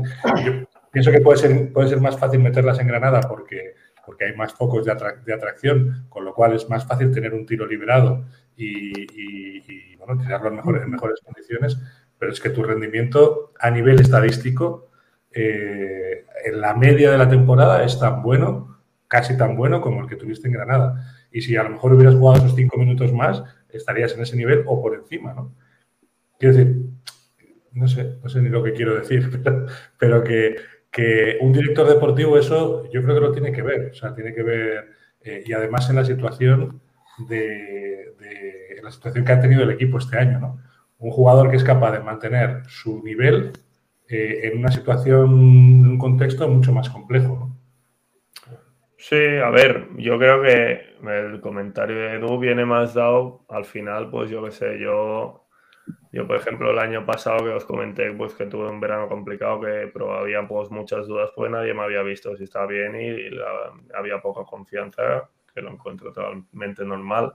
Este año una vez ya jugado todo el año y tal, pues esas dudas en principio ya tienen que ser anuladas y el que me quiera fichar conoce quién es Joan Pardina, como es Joan Pardina y puede tener muchas referencias a nivel de, pues, no sé, es que creo que llevo ocho años en la liga, así, pues que saben a quién fichan, no, no creo que, dependa de si he hecho un 43 en triples o un 38 o de si he hecho 6 puntos de media o 5 con 2. O sea, al final fichas un jugador porque lo conoces y crees que te puede encajar en el equipo.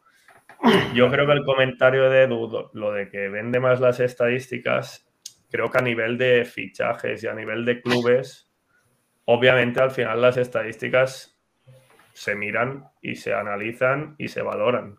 Por eso están. Creo que se les da más bombo de lo que se le tiene que dar también.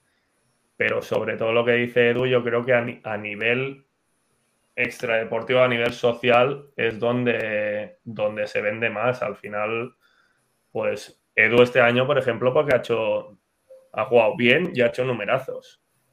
Pero el año pasado en Granada había partidos que no hacía números, pero los salías 10 minutos y es que te ayudaba a ganar. igual había hecho 2 puntos, 3 rebotes. Pues que sus minutos habían sido buenos. Te digo Edu porque es el ejemplo y ya que nos está escuchando. Pero que hay muchos jugadores así que al final, pues que, que no todo es la estadística. Al final tú tienes que buscar es que no todos los jugadores, no puedes tener 10 jugadores que hagan 15-8, que es imposible. Tú tienes que buscar jugadores con cada características que en bloque encajen y te ayuden a conseguir el objetivo como equipo. ¿Qué pasa? Que entras en el bucle de lo que hablábamos antes, de que es difícil que, hay, que haya jugadores que asuman pues, roles pues, más secundarios o más eh, sucios o más laboriosos, digamos. Pero eso es el trabajo que, tiene pues, la gestión del equipo y, y, al final tiene que haber perfiles de todos los tipos en un equipo. ¿Qué pasa también? Perdona, ya acabo. ¿eh? que cuando llegan jugadores nuevos o, jugadores con oportunidades, pues al final, pues hay jugadores que, tienen, pues en mi caso, por ejemplo, eh, es lo que hablamos. Yo creo que a, mí no me va a venir de un punto arriba, un punto abajo, un rebote arriba, un rebote abajo, para que sepan a quién fichan. En el caso de debutantes o de jóvenes, pues sí que por entornos así, pues vienen de, tienes que entrar en esta liga, meter 15 puntos de media, porque si no, no sé qué. Entonces sí que se ofuscan y es todo el rato estadística, estadística. Y yo este año he tenido un caso, no voy a decir el nombre, pero pues que estaba, o sea, y, me lo admitió, a final de temporada me lo admitió. Yo venía a la LEP pensando que iba a meter 13, 15 puntos de media y en dos meses me iba a fichar un equipo. Bueno, hasta que vino el primer partido y dijo, hostia, la de Poro. Vino el segundo, hostia, la de Poro. Hostia, no, es que yo, pensaba que la de Poro era fácil. Y, y es complicado combatir eso, pero hay más es lo que hablamos, que a nivel social ahora, pues eso, pues acaba el partido, ha ganado. El más destacado, ¡pum! Y, parece que haya jugado un jugador. Pues a veces sale resultado y el nombre de un jugador. Y igual el que ha jugado siete minutos, eh, yo qué sé, jugadores tipo, no sé, pues Noverol, Guille Marcos en Alicante, ahora que me. Pues igual juegan pocos minutos, pero cambian el ritmo del partido con sus dos defensas y un contraataque por ejemplo. No sé. Que yo creo que. Ya te dejo, A propósito, no, a propósito de lo que dices, que yo creo que un, buen director deportivo no se fija tanto en las estadísticas. Uno que sepa. Que no es necesario. O sea, saber que, que David mete 17 puntos por partido, vale, cojonudo.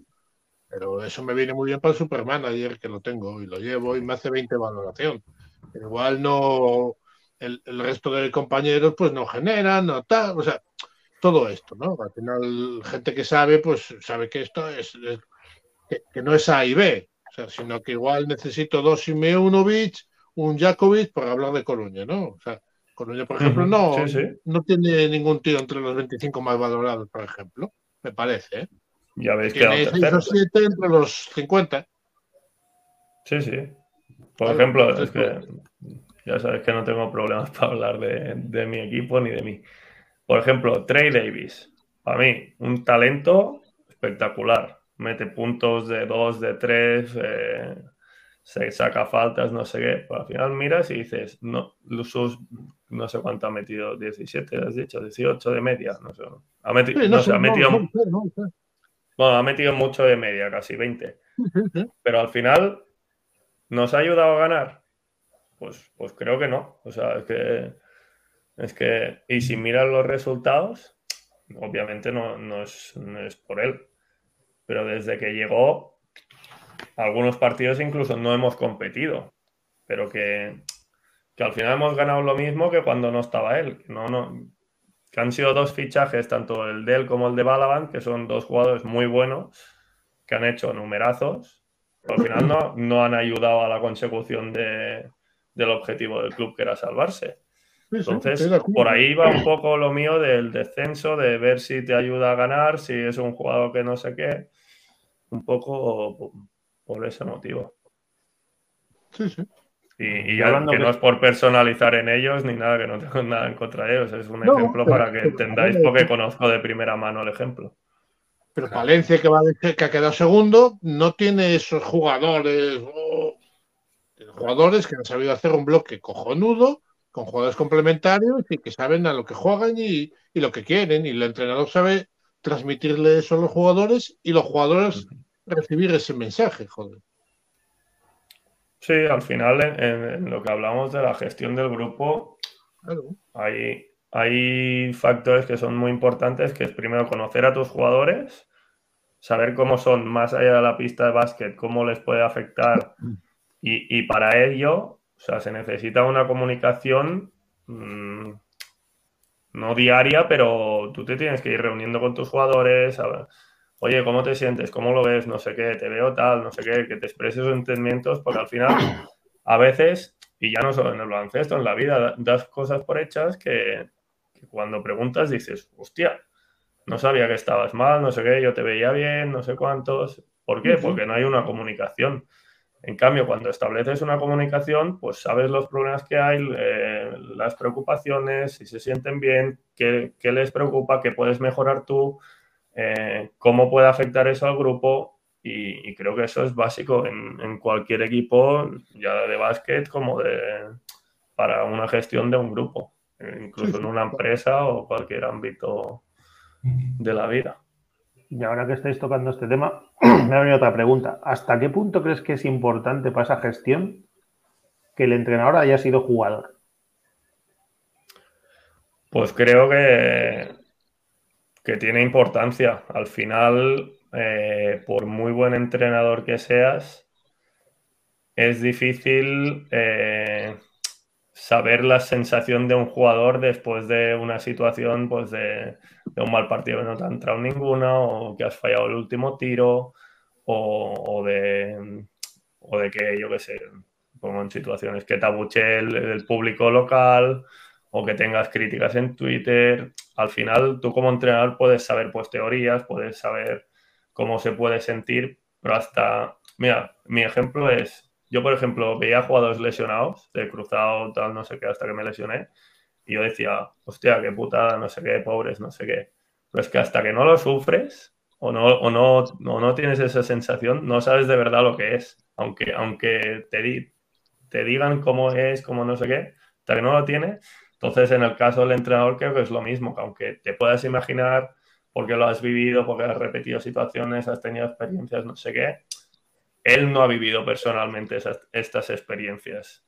Las ha vivido como, pues, como entrenador o como aficionado o etcétera. Entonces ahí sí que tiene un punto a favor de cómo conocer la sensación que tienen los jugadores después de X situaciones. Creo que sí que influye. Aunque para mí no es una, una cosa que tengas que decir ahora todos los entrenadores tienen que ser jugadores, ¿no? Hay sí, sí, sí. entrenadores jugadores, pero creo que sí que tiene un punto a favor. Yo es que eh, yo lo que veo en estas dos temporadas en Palencia es que para mí, aparte de tácticamente, lo que puede hacer Pedro Rivero, ayuda mucho el haber sido jugador tan recientemente de la LEP, además. Porque sí. es verdad que llevamos dos temporadas muy buenas, pero creo que si cogemos los jugadores que ya estaban en LEP y han venido a Valencia, con Rivero han, han, dado un paso adelante. Y eso pasó también en Alicante cuando estaba en Alicante. Entonces yo creo que se une el que él conoce lo que es el, el jugador, cómo se siente, cómo motivarle o cómo ayudarle cuando está en un momento bajón. Por eso me ha venido esa pregunta ahora que estabais hablando del tema Valencia. Hay sí, tres, sí, no, de la gestión. tres entrenadores han sido jugadores de un cierto nivel en la liga de este año. ¿eh? Pero tú crees que sí? y Pedro Rivero. Por ejemplo, hablando de Rivero, eh, ¿tú, ¿tú, crees que ese factor es eh, el más decisivo en el sentido de, de, haber sido ese jugador para tener esta capacidad de lectura y de dirección de, de, grupo? ¿A mí me dices? Sí. Yo para la dirección de grupo, para la lectura, el haber sido base. Creo que él ya con tanta experiencia conocía perfectamente todo lo que tiene el juego y, todo lo, y sobre todo conoce perfectamente la ley. Pero yo veo en la gestión de grupo, en los malos momentos, en cuando el equipo Valencia es un equipo que ha hecho una muy buena temporada, pero son innumerables los partidos que se ha ido abajo en el descanso. ¿eh? O sea, no ha sido un equipo que ha dominado como puede ser Andorra, que iba ganando todos los partidos al descanso. Valencia ha ido perdiendo de 5, de 6, de 3, muchos partidos. Luego hay una charla en el vestuario que les ayuda a corregir errores, a cambiar la sensación del jugador. Por eso me llama mucho la atención el caso concreto de Rivero, que son cuatro años entrenando a un nivel excelente. Pero, pero, igual, Juanma, pero igual no es por igual no es por haber sido ese jugador, sino por Rivero cómo es. No, pero yo preguntaba para la gestión de grupos si Joan consideraba ya, que era ya, importante. Ya, yo creo que la gestión de grupo, que es lo que estamos viendo yo, los dos años de Palencia lo que veo es un grupo. Quizás este año más, más elevado que el año pasado. Pero es un equipo muy sólido en que, en que no hay no hay en general descontentos ni nada por el estilo, como que todo está muy unido y se están gestionando pues el posible que un jugador se sienta mal por dos partidos malos. En cambio, tú ves a, a Germán, un día mete 15 puntos pero el día que mete uno y mete 15 Winter le ves igual de contento. Sí, Por lo menos. Pero, quiero decir, bueno, me están diciendo que Monclova también es otro de esos exjugadores, ¿no? Que, que no lo he comentado. Pero quiero decir que igual no es porque Rivero haya sido jugador, sino por la capacidad que tiene él de saber hacer eso. O sea, no, no por eso. Ah, yo, le preguntaba a Joan, yo le preguntaba a Joan por eso. Claro, A ver, yo, creo que hay un, partido, hay, un partido, hay un partido en Palencia, yo no me acuerdo cuál es, en que le comentan a un no, se comenta qué pasó, qué fue el cambio entre el primer tiempo y el segundo tiempo, y hay un jugador que ni me acuerdo quién es, que dice, Pedro nos explicó por su experiencia, nos situó en, lo que estaba pasando y cómo podemos revertir eso. O sea, el mismo dijo, por su experiencia, nos, eh, nos comentó las sensaciones que teníamos y cómo íbamos a cambiar esas sensaciones para poder llevarnos el partido. Creo que fue el partido de Copa, me parece, no estoy seguro. Entonces, por eso preguntaba a Joan cómo lo veía él. Sí, no, yo en el caso de Pedro Rivero, a ver, por lo que le he visto y lo que he preguntado y tal, creo que le juega un punto a favor haber sido jugador, haber sido jugador reciente al Aleporo, que también pues conoce eh, jugadores contra los que, que se que juega contra el entrenadores rivales, incluso ha sido jugador de entrenadores rivales, eh, conoce muy bien la liga, conoce los árbitros, eso te da un punto a favor totalmente. También lo que hablábamos antes, los sentimientos de saber cómo se siente el jugador. Yo por lo que me han dicho, Pedro es un, tipo de, no hablar mucho, de, decir las cosas claras y concisas y que la gente tiene muy bien asumido lo, lo, que se necesita y a lo que ha puesto Edu ahora, que es que depende más de jugadores y del carácter que da gestión, creo que al final también el entrenador sabe quién ficha y quién puede encajar en su estilo. Entonces también un poco una cosa va ligada con la otra. Y, y aparte creo que Pedro, aparte de esto, lo que tiene bueno es eso, como tú dices, creo que lo que habla bien de un entrenador es la revalorización de los jugadores. Año, cuando acaba un año, si tus jugadores, si yo qué sé, estás en, en un Le Plata y acaba el año y, cuatro te han subido al EPOR o dos han ido a ligas extranjeras buenas y una CB, yo creo que aparte de los resultados te puedes dar por satisfecho. Al final yo creo que un entrenador se valora mucho por los resultados casi siempre, pero personalmente se tiene que valorar por la satisfacción del trabajo bien hecho, la revalorización de jugadores y luego también hay un aspecto que es eh, para mí muy importante para diferenciar un gran entrenador de un buen entrenador, que es la lectura durante el partido, porque analizar un partido con el vídeo el lunes, todos saben a día de hoy. o sea, tácticamente, a nivel del Eporo, creo que todos los entrenadores saben mucho de baloncesto. Entonces, lo que diferencia unos de otros y lo que les hace superiores, yo creo que es esa lectura durante el partido, que es cuando cuesta, pues, eh, cambiar pues, eh, el sistema o poner una zona para cambiar el ritmo de partido, etcétera. Y creo que en eso, por lo que me han dicho y lo que dices tú de los descansos también, pues puede ser una de las cosas buenas que tiene Pedro Rivero. Sin, sin tenerlo y sin saber 100%, ¿eh? por, lo que, por lo que veo un poco. sería mejor entrenador si hubiera sido jugador? ¿Quién? Lezcano. Pues igual no. Porque igual si hubiera sido jugador, hubiera empezado a ser entrenador más tarde y no tendría tanta experiencia de entrenador. Es que es una cosa que no, Ahí te voy a decir una cosa que a lo mejor suena mal, pero en la gestión de grupo y de sensación del jugador, a lo mejor sí. Y te lo voy a pues decir porque nosotros fichamos en su momento un americano que venía a Orense acostumbrado a meter 20, 30 puntos por partido. Y es el típico americano de meto 20, 30 puntos por partido, pero no defiendo o defiendo poco. Si tú le estás apretando las turcas todo el rato para que defienda, para que defienda, para que defienda, deja de ser el jugador que has fichado de 30 puntos por partido, se convierte en un jugador de 10 puntos y frustrado porque no sabe defender igual. Y en contra. Eso nos pasó con un jugador aquí. O sea, realmente a Nacho, por ejemplo, le costó entrar en la mente del jugador y hacerle, no sé, el ajuste necesario para que sea capaz de aportar en los dos lados de la pista. Es una opinión, ¿eh? Yo lo veo así.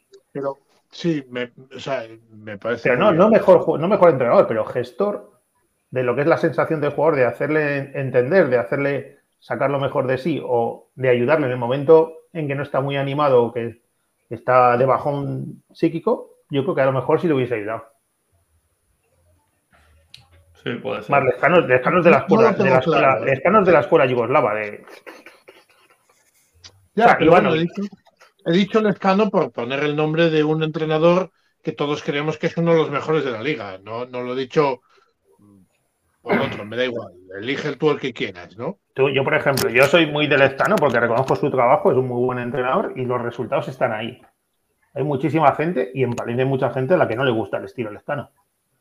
No le, tú ganabas, pero no le gusta ¿no? el- lo que proponía el equipo.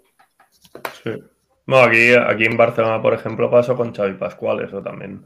Al final, Exactamente. pues, Pasó con Xavi Pascual y como entrenador tácticamente yo creo que no hay, no hay Sí, duda. ¿no? pero ahora que han pasado años un poco en la travesía, la gente dice, oh, que vuelva Xavi Pascual, cuando casi Claro. lo echaron. Porque los, result- los resultados mandan al final.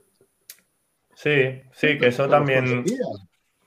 para lo bueno y para lo malo, es un trabajo que al final es muy resultadista. El otro día, por ejemplo, también escuchaba a Pablo, Pablo Pinde en Granada, que al final que el triple de Betis llega a entrar baja Granada y ha sido una temporada de mierda, Pablo no vale, eh, en cambio se salvan y Pablo es el héroe, gran temporada, hemos salvado cuando estábamos no sé qué, y ni una cosa ni la otra, al final tú tienes que analizar la temporada, habrá habido cosas buenas o malas, pero al final un triple de, de otro equipo además no puede decidir si el trabajo ha sido excelente o una puta mierda. O sea, al Y final defender, estamos... defender el último día tampoco. No, exacto. Al final es una consecuencia de, lo largo de la temporada. No, no será, si hubieran perdido contra el Juventud, no hubieran descendido porque han perdido contra el Juventud. Hubieran descendido pues porque a lo largo de la temporada no han conseguido estar en una situación más estable y más tranquila. Pero al final, o sea, es un trabajo y, el deporte está basado en resultados. Eh, o sea, para lo bueno y para lo malo. Pero cuando, en, cuando se tiene que analizar, sobre todo a nivel profesional, lo que hablamos de directores deportivos, presidentes, tal, pues aficionados ya pues hay más foro, forismo y así, se tiene que analizar más allá de, de lo que han sido los resultados. Y lo que decíamos de los entrenadores, pues eso, la satisfacción de, de tener jugadores que suban más hacia arriba, pues de haberles hecho mejores, que luego hablen bien de ti, pues eso yo creo que como entrenador o, o, incluso como jugador, yo también, pues si luego veo jugadores o así que hablan bien de mí como compañero o que han estado a gusto conmigo, pues eso también es una satisfacción personal. Aparte, más allá del ganar o perder. Y, ta y, también, y también desde un punto de vista egoísta, ¿no? Yo podré fichar a mejores jugadores o jugadores mm, a los jugadores que yo quiera porque, que yo quiera, porque como ese jugador mm, ha visto mi trayectoria y sabe que eh, conmigo eh, la mayor parte de los jugadores progresan, pues a lo mejor le puedo fichar a Joan Pardina por unos cuantos miles de euros menos que si, que si fuera de otra manera, ¿no? Sí, yo, yo, yo, ese caso se me ha dado en mi trayectoria, ¿no? creo que os lo conté, eh, con, con, Kim Costa tuvo una época con el en Leporo, que muchos jugadores de, jóvenes que empezábamos en la liga de sí decidíamos ir a, a Huesca, aunque cobráramos un poco menos. Y él no, hay tanto, pero tú sabías y, y tu agente o, o, así te vendía. ¿Qué es este? Hombre, el carnet de Sosi lo tengo y la Liga del Barça, después de la travesía, se ha celebrado mucho. Bueno, haciendo el paréntesis este en lo que iba, que Kim Costa se hizo un nombre en la liga, Edu también lo tuvo, que todo, casi la mayoría de jugadores jóvenes que pasan por ahí, al siguiente año dabas un paso más en la liga. Y, yo por mí, yo por ejemplo pasé de Huesca a GBC a ascender, pues fue un, un ascenso en la liga perfecto. Y muchos más casos, Daría Brizuela, Pierre Uriola, Luis Costa, Cristian Díaz, Marcos, no sé, es que te podría decir muchísimo. Grigoni, y al final, ¿no? eh, Grigoni, si es que sí, sí, un montón de jugadores. Al final es eso, tú sabías que ibas ahí y que mejorarías y que seguramente si iba bien la cosa, ibas a dar un paso más. Y Kim Costa es un entrenador duro, yo siempre lo digo, eh, fue un año que aún llegando a las finales fue un año duro, pero a mí ese año y creo que a muchos jugadores, justo iba a decir lo que ha dicho Edu, es un entrenador que durante el año a veces te cagas en él y dices, hostia, el militar este me cago en todo, no sé qué, qué duro es, no sé qué, pero con el paso del tiempo, yo ahora veo a los jóvenes que suben, muchos, y digo, hostia, es que necesitan un año de Kim Costa. O sea, te enseñaba los valores, eh, el, el cómo se tenía que trabajar, cómo ser profesional, o sea, era un año duro, pero de aprendizaje que luego en el futuro te iba a servir mucho. Y La mili del básquet. Exjugador. Exjugador. correcto. Digo, si era la Sí, mili sí. del básquet. Sí, sí, hay gente que, le, que lo decía eso. Se ha quitado la mili, pero si vas a Huesca la- te la convalidan. Era, era, era el sargento Orencibia. No, no, y en pretemporada el tío se ponía a correr con nosotros y ojo, eh. Cuidado. O- ojo que alguno no lo pillaba, eh. Dando ejemplo, muy bien. Sí, sí. ¿Qué, qué es de la hora? ¿Dónde está? ¿Qué está haciendo? ¿Sabéis? No, está ya de. Estuvo en Girona, lo último que estuvo. Estuvo en el proyecto que subieron de Vale Plata y creo que el primer año de Vale Plata medita de temporada, así ya prescindieron de él y, y está ya jubilado. Yo ya, ya no tengo casi contacto con él, ¿eh? pero tenía también una empresa, un negocio que le iba muy bien y creo que está viviendo tranquilo con nietos y así, ya jubilado. La buena vida. A mí me suena lo que dice Alex, de que estuviese con chavales. Puede ser, ¿eh? Yo, o sea, hace tiempo que, que no sé de él.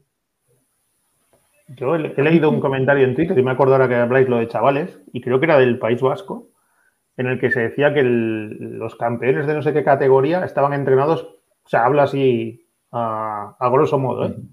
que los campeones de no sé qué categorías de Euskadi estaban entrenados por personas mayores de 65 años. O sea, la importancia de poner a entrenadores veteranos con niños en vez de poner niños que están empezando con niños.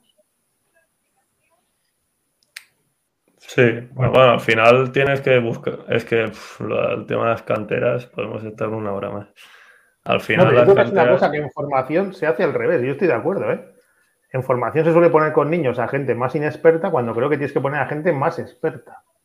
Claro, pero para poner gente más experta no puedes dar 50 euros por entrenar eh, tres tardes y un partido al mes. Y, eso no te lo. Y eso, claro, eso un, un chico, un, un hombre ya formado con su experiencia tal, es que no te lo va a aceptar nunca, 50 o 100.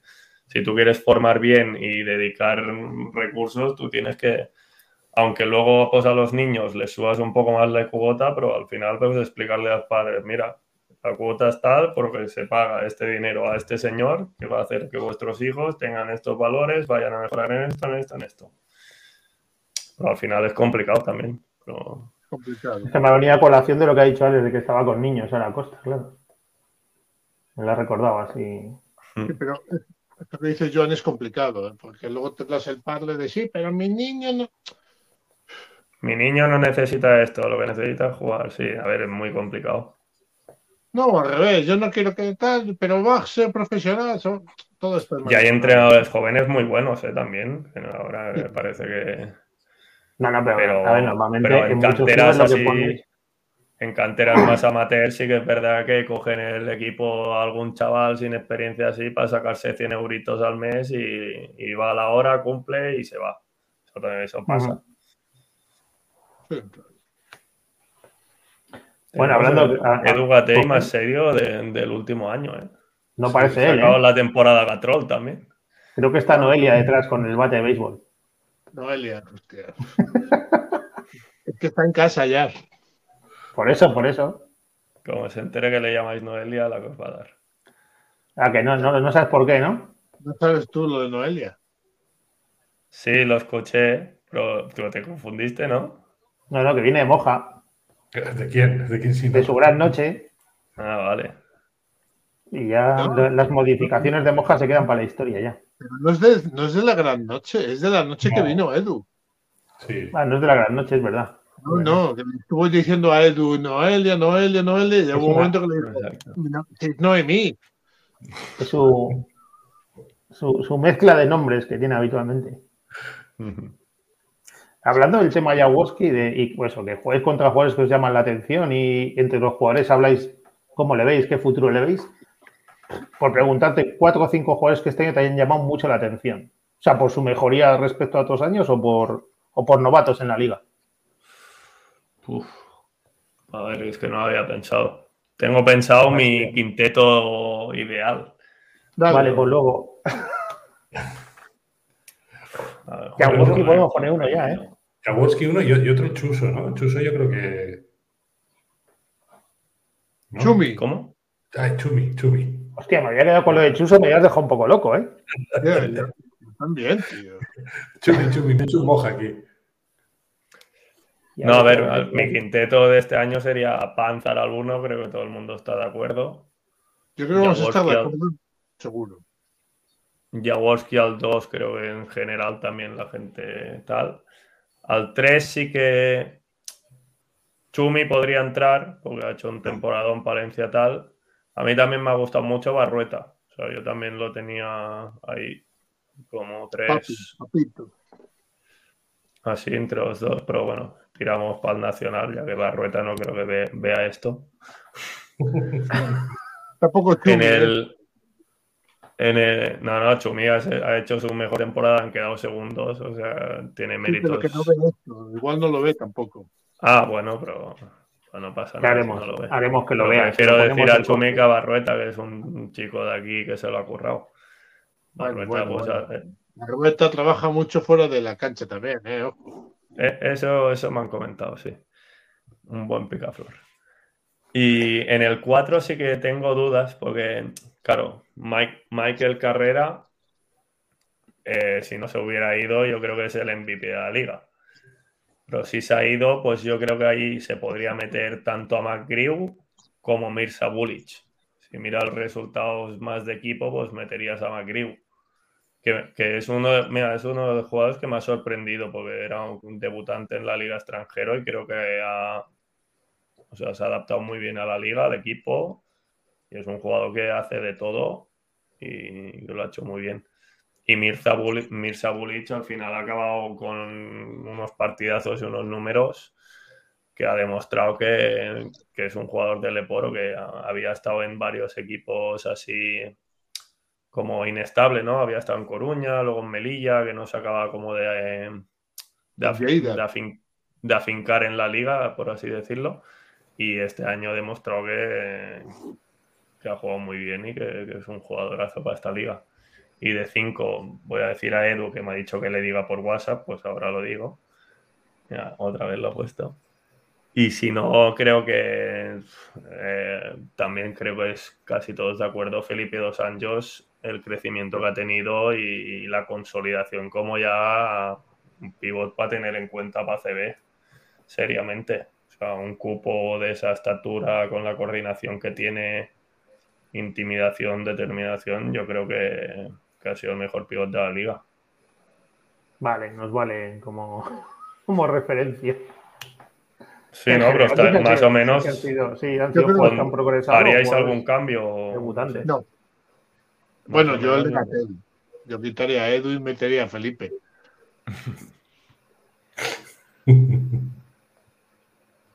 Sí, pero yo no sé. No sé, algún jugador más que no haya nombrado, no sé si. Yo, yo el otro día hice hice un segundo quinteto, pero no me acuerdo ya. Yo, yo, yo metería a Michael en vez de a Bullich, a pesar de haber, de haber ido. Bueno, no sé. Segundo quinteto, no sé, tampoco he pensado. Juan y Marcos igual de base. Ha estado un gran nivel. No, me acuerdo, si te digo la verdad. Metería a Magriu solo por Juanma, porque. No, yo metería a todos los de Palencia. Me lo dijo tres veces. Sí. Sí. Yo, yo, sí que veo que, Dos Años, es verdad, eh, que ha, tenido un crecimiento que ya está en disposición de dar un salto importante. Dos Años había, llegado para ser suplente de Maritz. Mm. O sea, creo que es importante esa progresión, ¿no? Bueno, Gatel iba a ser el teórico suplente de Borozniak. Es decir, el rol titular era Boromnia, que se lo ha comido con patatas. O sea, son dos casos muy evidentes. Sí, sí, tal cual, tal cual. Bueno, chicos, ¿qué os parece si hacemos la pregunta, la pregunta ¿Seguimos en 72? Sí. Igual nadie llega ahí. A ver, voy, a intentar vuelta, o sea, decir un número que no hayan dicho. No, joder, según te dicen una pregunta, pasa al, al 72 y vas bajando las demás. Claro. Para que haya. Joder, Venga, ya que se ha hablado tanto, el 33. Hostia. A ver qué sale ahí. Eso suena a maracanazo. ¿Qué hace? eh, Es, es la primera vez que, que, que la tal. ¿Qué hace un jugador cuando te expulsan? ¿Qué haces en el vestuario cuando te echan? O sea, no me han expulsado nunca. Pero, no, siguiente. De hecho, este año, Hay que entrevistar este año, es el- encuentro. este año contra Albacete, que era casi las últimas jornadas, era la segunda vez que me expulsan por cinco faltas. Pero, ¿Y nunca te han expulsado de técnica? eh, Técnica nunca me han pitado ninguna. Y dos antideportivas tampoco. Tampoco. Pero bueno, te puedo contestar porque tuvimos un partido Bilbao-Granada en Miribilla que expulsaron a Bortolusi, a Rafa Huertas y a David Iriarte, los tres al vestuario directo. Y yo me acuerdo que, me- que luego me contaron que primero, primero se fue Bortolusi y estaba ahí con la radio, no sé qué. Y claro, la radio va un pelín tarde. Y de repente entró David Iriarte al vestuario y dijo, "Pues, co- coño, ¿qué haces aquí? Y dice, nada, que me han expulsado también. Y justo en la radio, expulsión de David Iriarte, no sé qué. Y bueno, yo creo que sigues el partido como puedes y, y esperas a que acabe, porque tampoco puedes hacer mucha cosa. Bueno, aquí, aquí fue expulsado en el primer cuarto un entrenador del Barça, no me acuerdo el nombre ahora, joder. Un histórico. Pera Julve. Pera. Agustín Julve. Se fue al bar de enfrente. Uh, pero a Pardina es demasiado histórico ya. Es prehistórico casi ya. Julve en el, primer part- en el primer cuarto lo expulsaron y se fue al bar de enfrente. Claro. Creo que no siguió ni el partido Queda- ni nada. Quedaba una horita y pico aún. Claro. Esta, esta Luego iría a dar pregunta, un paseo o algo más, ¿no? Pero bueno, de primero se fue a tomar algo tranquilamente. esta- esta pregunta se me ocurrió en la última Copa Galicia que estuvo Sergio García y que Paula Lema, creo que fue, le, le expulsó. Te iba a decir, el, De hecho, el en el te partido, iba a decir yo si no lo dices tú. en el partido que me expulsaron cinco faltas, pitaba Paula Lema. No sé si es casualidad, ¿eh? Seguramente. Yo Seguro. creo que sí. seguro. Yo creo que. Y me quedé yo con la copla, digo yo. Y ahora Sergio, porque claro, no lo puedo seguir por la radio porque era un partido en Marín. Con, o sea, ¿qué, qué están haciendo en el vestuario? ¿no? y me no puedes ir a la grada porque estás expulsado. ¿Cómo? Que no puedes ir a la grada. Claro, claro, claro. Es que. O sea, en fútbol puedes ir a la grada y al lado del banquillo de instrucciones, en baloncesto no puedes ir a la grada. O sea, norma realmente estúpida. Sí. Claro, el fútbol. O, o las dos. No sé. Pero, pero no sé, me quedé con esa pregunta y, joder, nunca la he. Y no se lo preguntaste a él. No, no, no, no, no. La verdad es que no. No, porque además, claro, no se lo vas a preguntar tres meses más tarde. ¿Qué hiciste aquel día? Se ¿No? acordaría. Seguro, seguro. donde pasa Paula, se acuerda todo el mundo. Bueno, aquí nos pidió la toalla contra Alicante y tampoco no, estuvo tranquila. Sí, sí, sí. Técnicamente yo creo que es una de las mejores entre árbitros de la, de la liga, ¿no? Pero, hostia, a veces le pierden ciertas cosas. No sé. Bueno. No Oye, sé. ¿restaurante nos dices o, o ya con lo que nos Si te vas a pasar por Melilla, si quieres te digo uno. De pilla de Vamos, sí. camino en las próximas No sé vacaciones. dónde me llevará la vida. Vete tú a saber. No. Yo te lo dejo por si acaso. O para Vale. los posibles jugadores que vayan ahí, si les mandas la lista. Que por cierto, aún no me la has mandado. Restaurante Moja. ¿No te lo he mandado? No, no. Te la mando a- en cuanto acabemos, te la mando. No te preocupes. Venga. Pues mira, la- Melilla. Te la voy a mandar ahora, antes de acabar. Perfecto. En Melilla te voy a decir la posada de Paco Benítez. De Paco Benítez. Para comer bien. Luego ya si quieres un ambiente así más playero, el Sol Beach está bien. A ver, espera, espera. Vamos a, No, vamos tú a buscar apunta ese, el primero que te he dicho. No le compliques. y El otro lo conoce todo el mundo. No pasa nada. De Paco Benítez. Vale, vamos a ver. Ahora ya cuando lo metas ya le pasas la lista ya. Hostia, el, el- el comedor da un poco de miedo, ¿eh? A ver, lo importante que quieres. Tú quieres comer bien, ¿no? Un sitio antiguo de los de antes, donde se come bien. No las Claro. mariconadas ahora que ponen de. Así de. Con la salsita de no sé qué, la hoja de no sé cuánto. Bien, bien, bien. Ahí un buen trozo de carne, hostia. Contundente, por lo menos. Hostia, vaya chuletón, ¿Ves? tío. Edu, El que jugado proveedor es moja, me, eh, ten me cuidado. da- me compra la recomendación. Te compras, sí, sí. Preguntarle a Moja, Edu- coño, si es de ahí. Edu hizo una recomendación que no sé yo, ¿eh? Una de hamburguesas, una franquicia. Sí, ya lo no sé yo. escuché. Muy mala. Habrá que sacarlo más por Alicante. No sé, no. Menos mal que tiene un año más para, para, Exacto. para encontrar sitios. Soul Beach Café. A ver. Este sitio está guay ahí en la playa. Tiene- Este ya, este ya nos gusta más, un poquito más de postureo, ¿no? Claro, para las fotos queda mejor este. Este, Tú vas a Bien, comer a uno y luego el Instagram lo pasas al otro. Oye, y además, mira, Estrella Galicia, tío. O sea, Ya te este. Pues te, te lo- te mando ya la lista, no te preocupes, te la mando ahora mismo. A ver si vas a ver Estrella Melilla y la estás viendo mal. No, no, no, no. Mi foto de WhatsApp es de este año, es de hace dos meses, mamonazo. Venga ya. Sí, te lo juro. Es en Vigo, en Vigo. Te habrás puesto filtros o algo. No, me lo hizo mi mujer, y me lo hizo con cariño, entonces siempre sale Ah, vale. algo hasta mejor, claro. Todo se entiende, todo se entiende. No, no, me la hizo Ana, me la hizo Ana. Es de 2003. Lo pone ahí. ¿Cuál? Tu foto de WhatsApp. ¿Cómo era? ¿Cómo decías que era? bueno, bueno. Bueno, tíos, pues, ¿qué os parece si, si vamos cerrando el chiringuito? Yo creo que bien. La última vez no sé cuánto hice, pero habré estado Sí, por el camino, ¿eh? pasado. Tú Vas por el camino. Dos horas 32. Joder. Hay que puedes, puedes presumir, puedes presumir, Joan, haber, haber tumbado a. Moja. Has tumbado a Moja, tío. O sea, Sí, sí, le he preguntado por la medicación, pero algo la ha tumbado, bueno, ha desaparecido. Le ha, le ha mandado a la cama a alguien. Ha dicho, venga, tú a dormir ya. Ya la tienes. ¿eh? Ahí, Ha y Moja, no, muy no. bien. Gracias, Alex. no quiero enfadarte, Moja, pero a la cama. Dale un beso a Noelia, Edu. Oye, Joan, dinos, ¿qué, qué invitado nos aconsejas que traigamos próximamente? Amarga Sol. A- Podríais traer un árbitro, ¿no? Sí.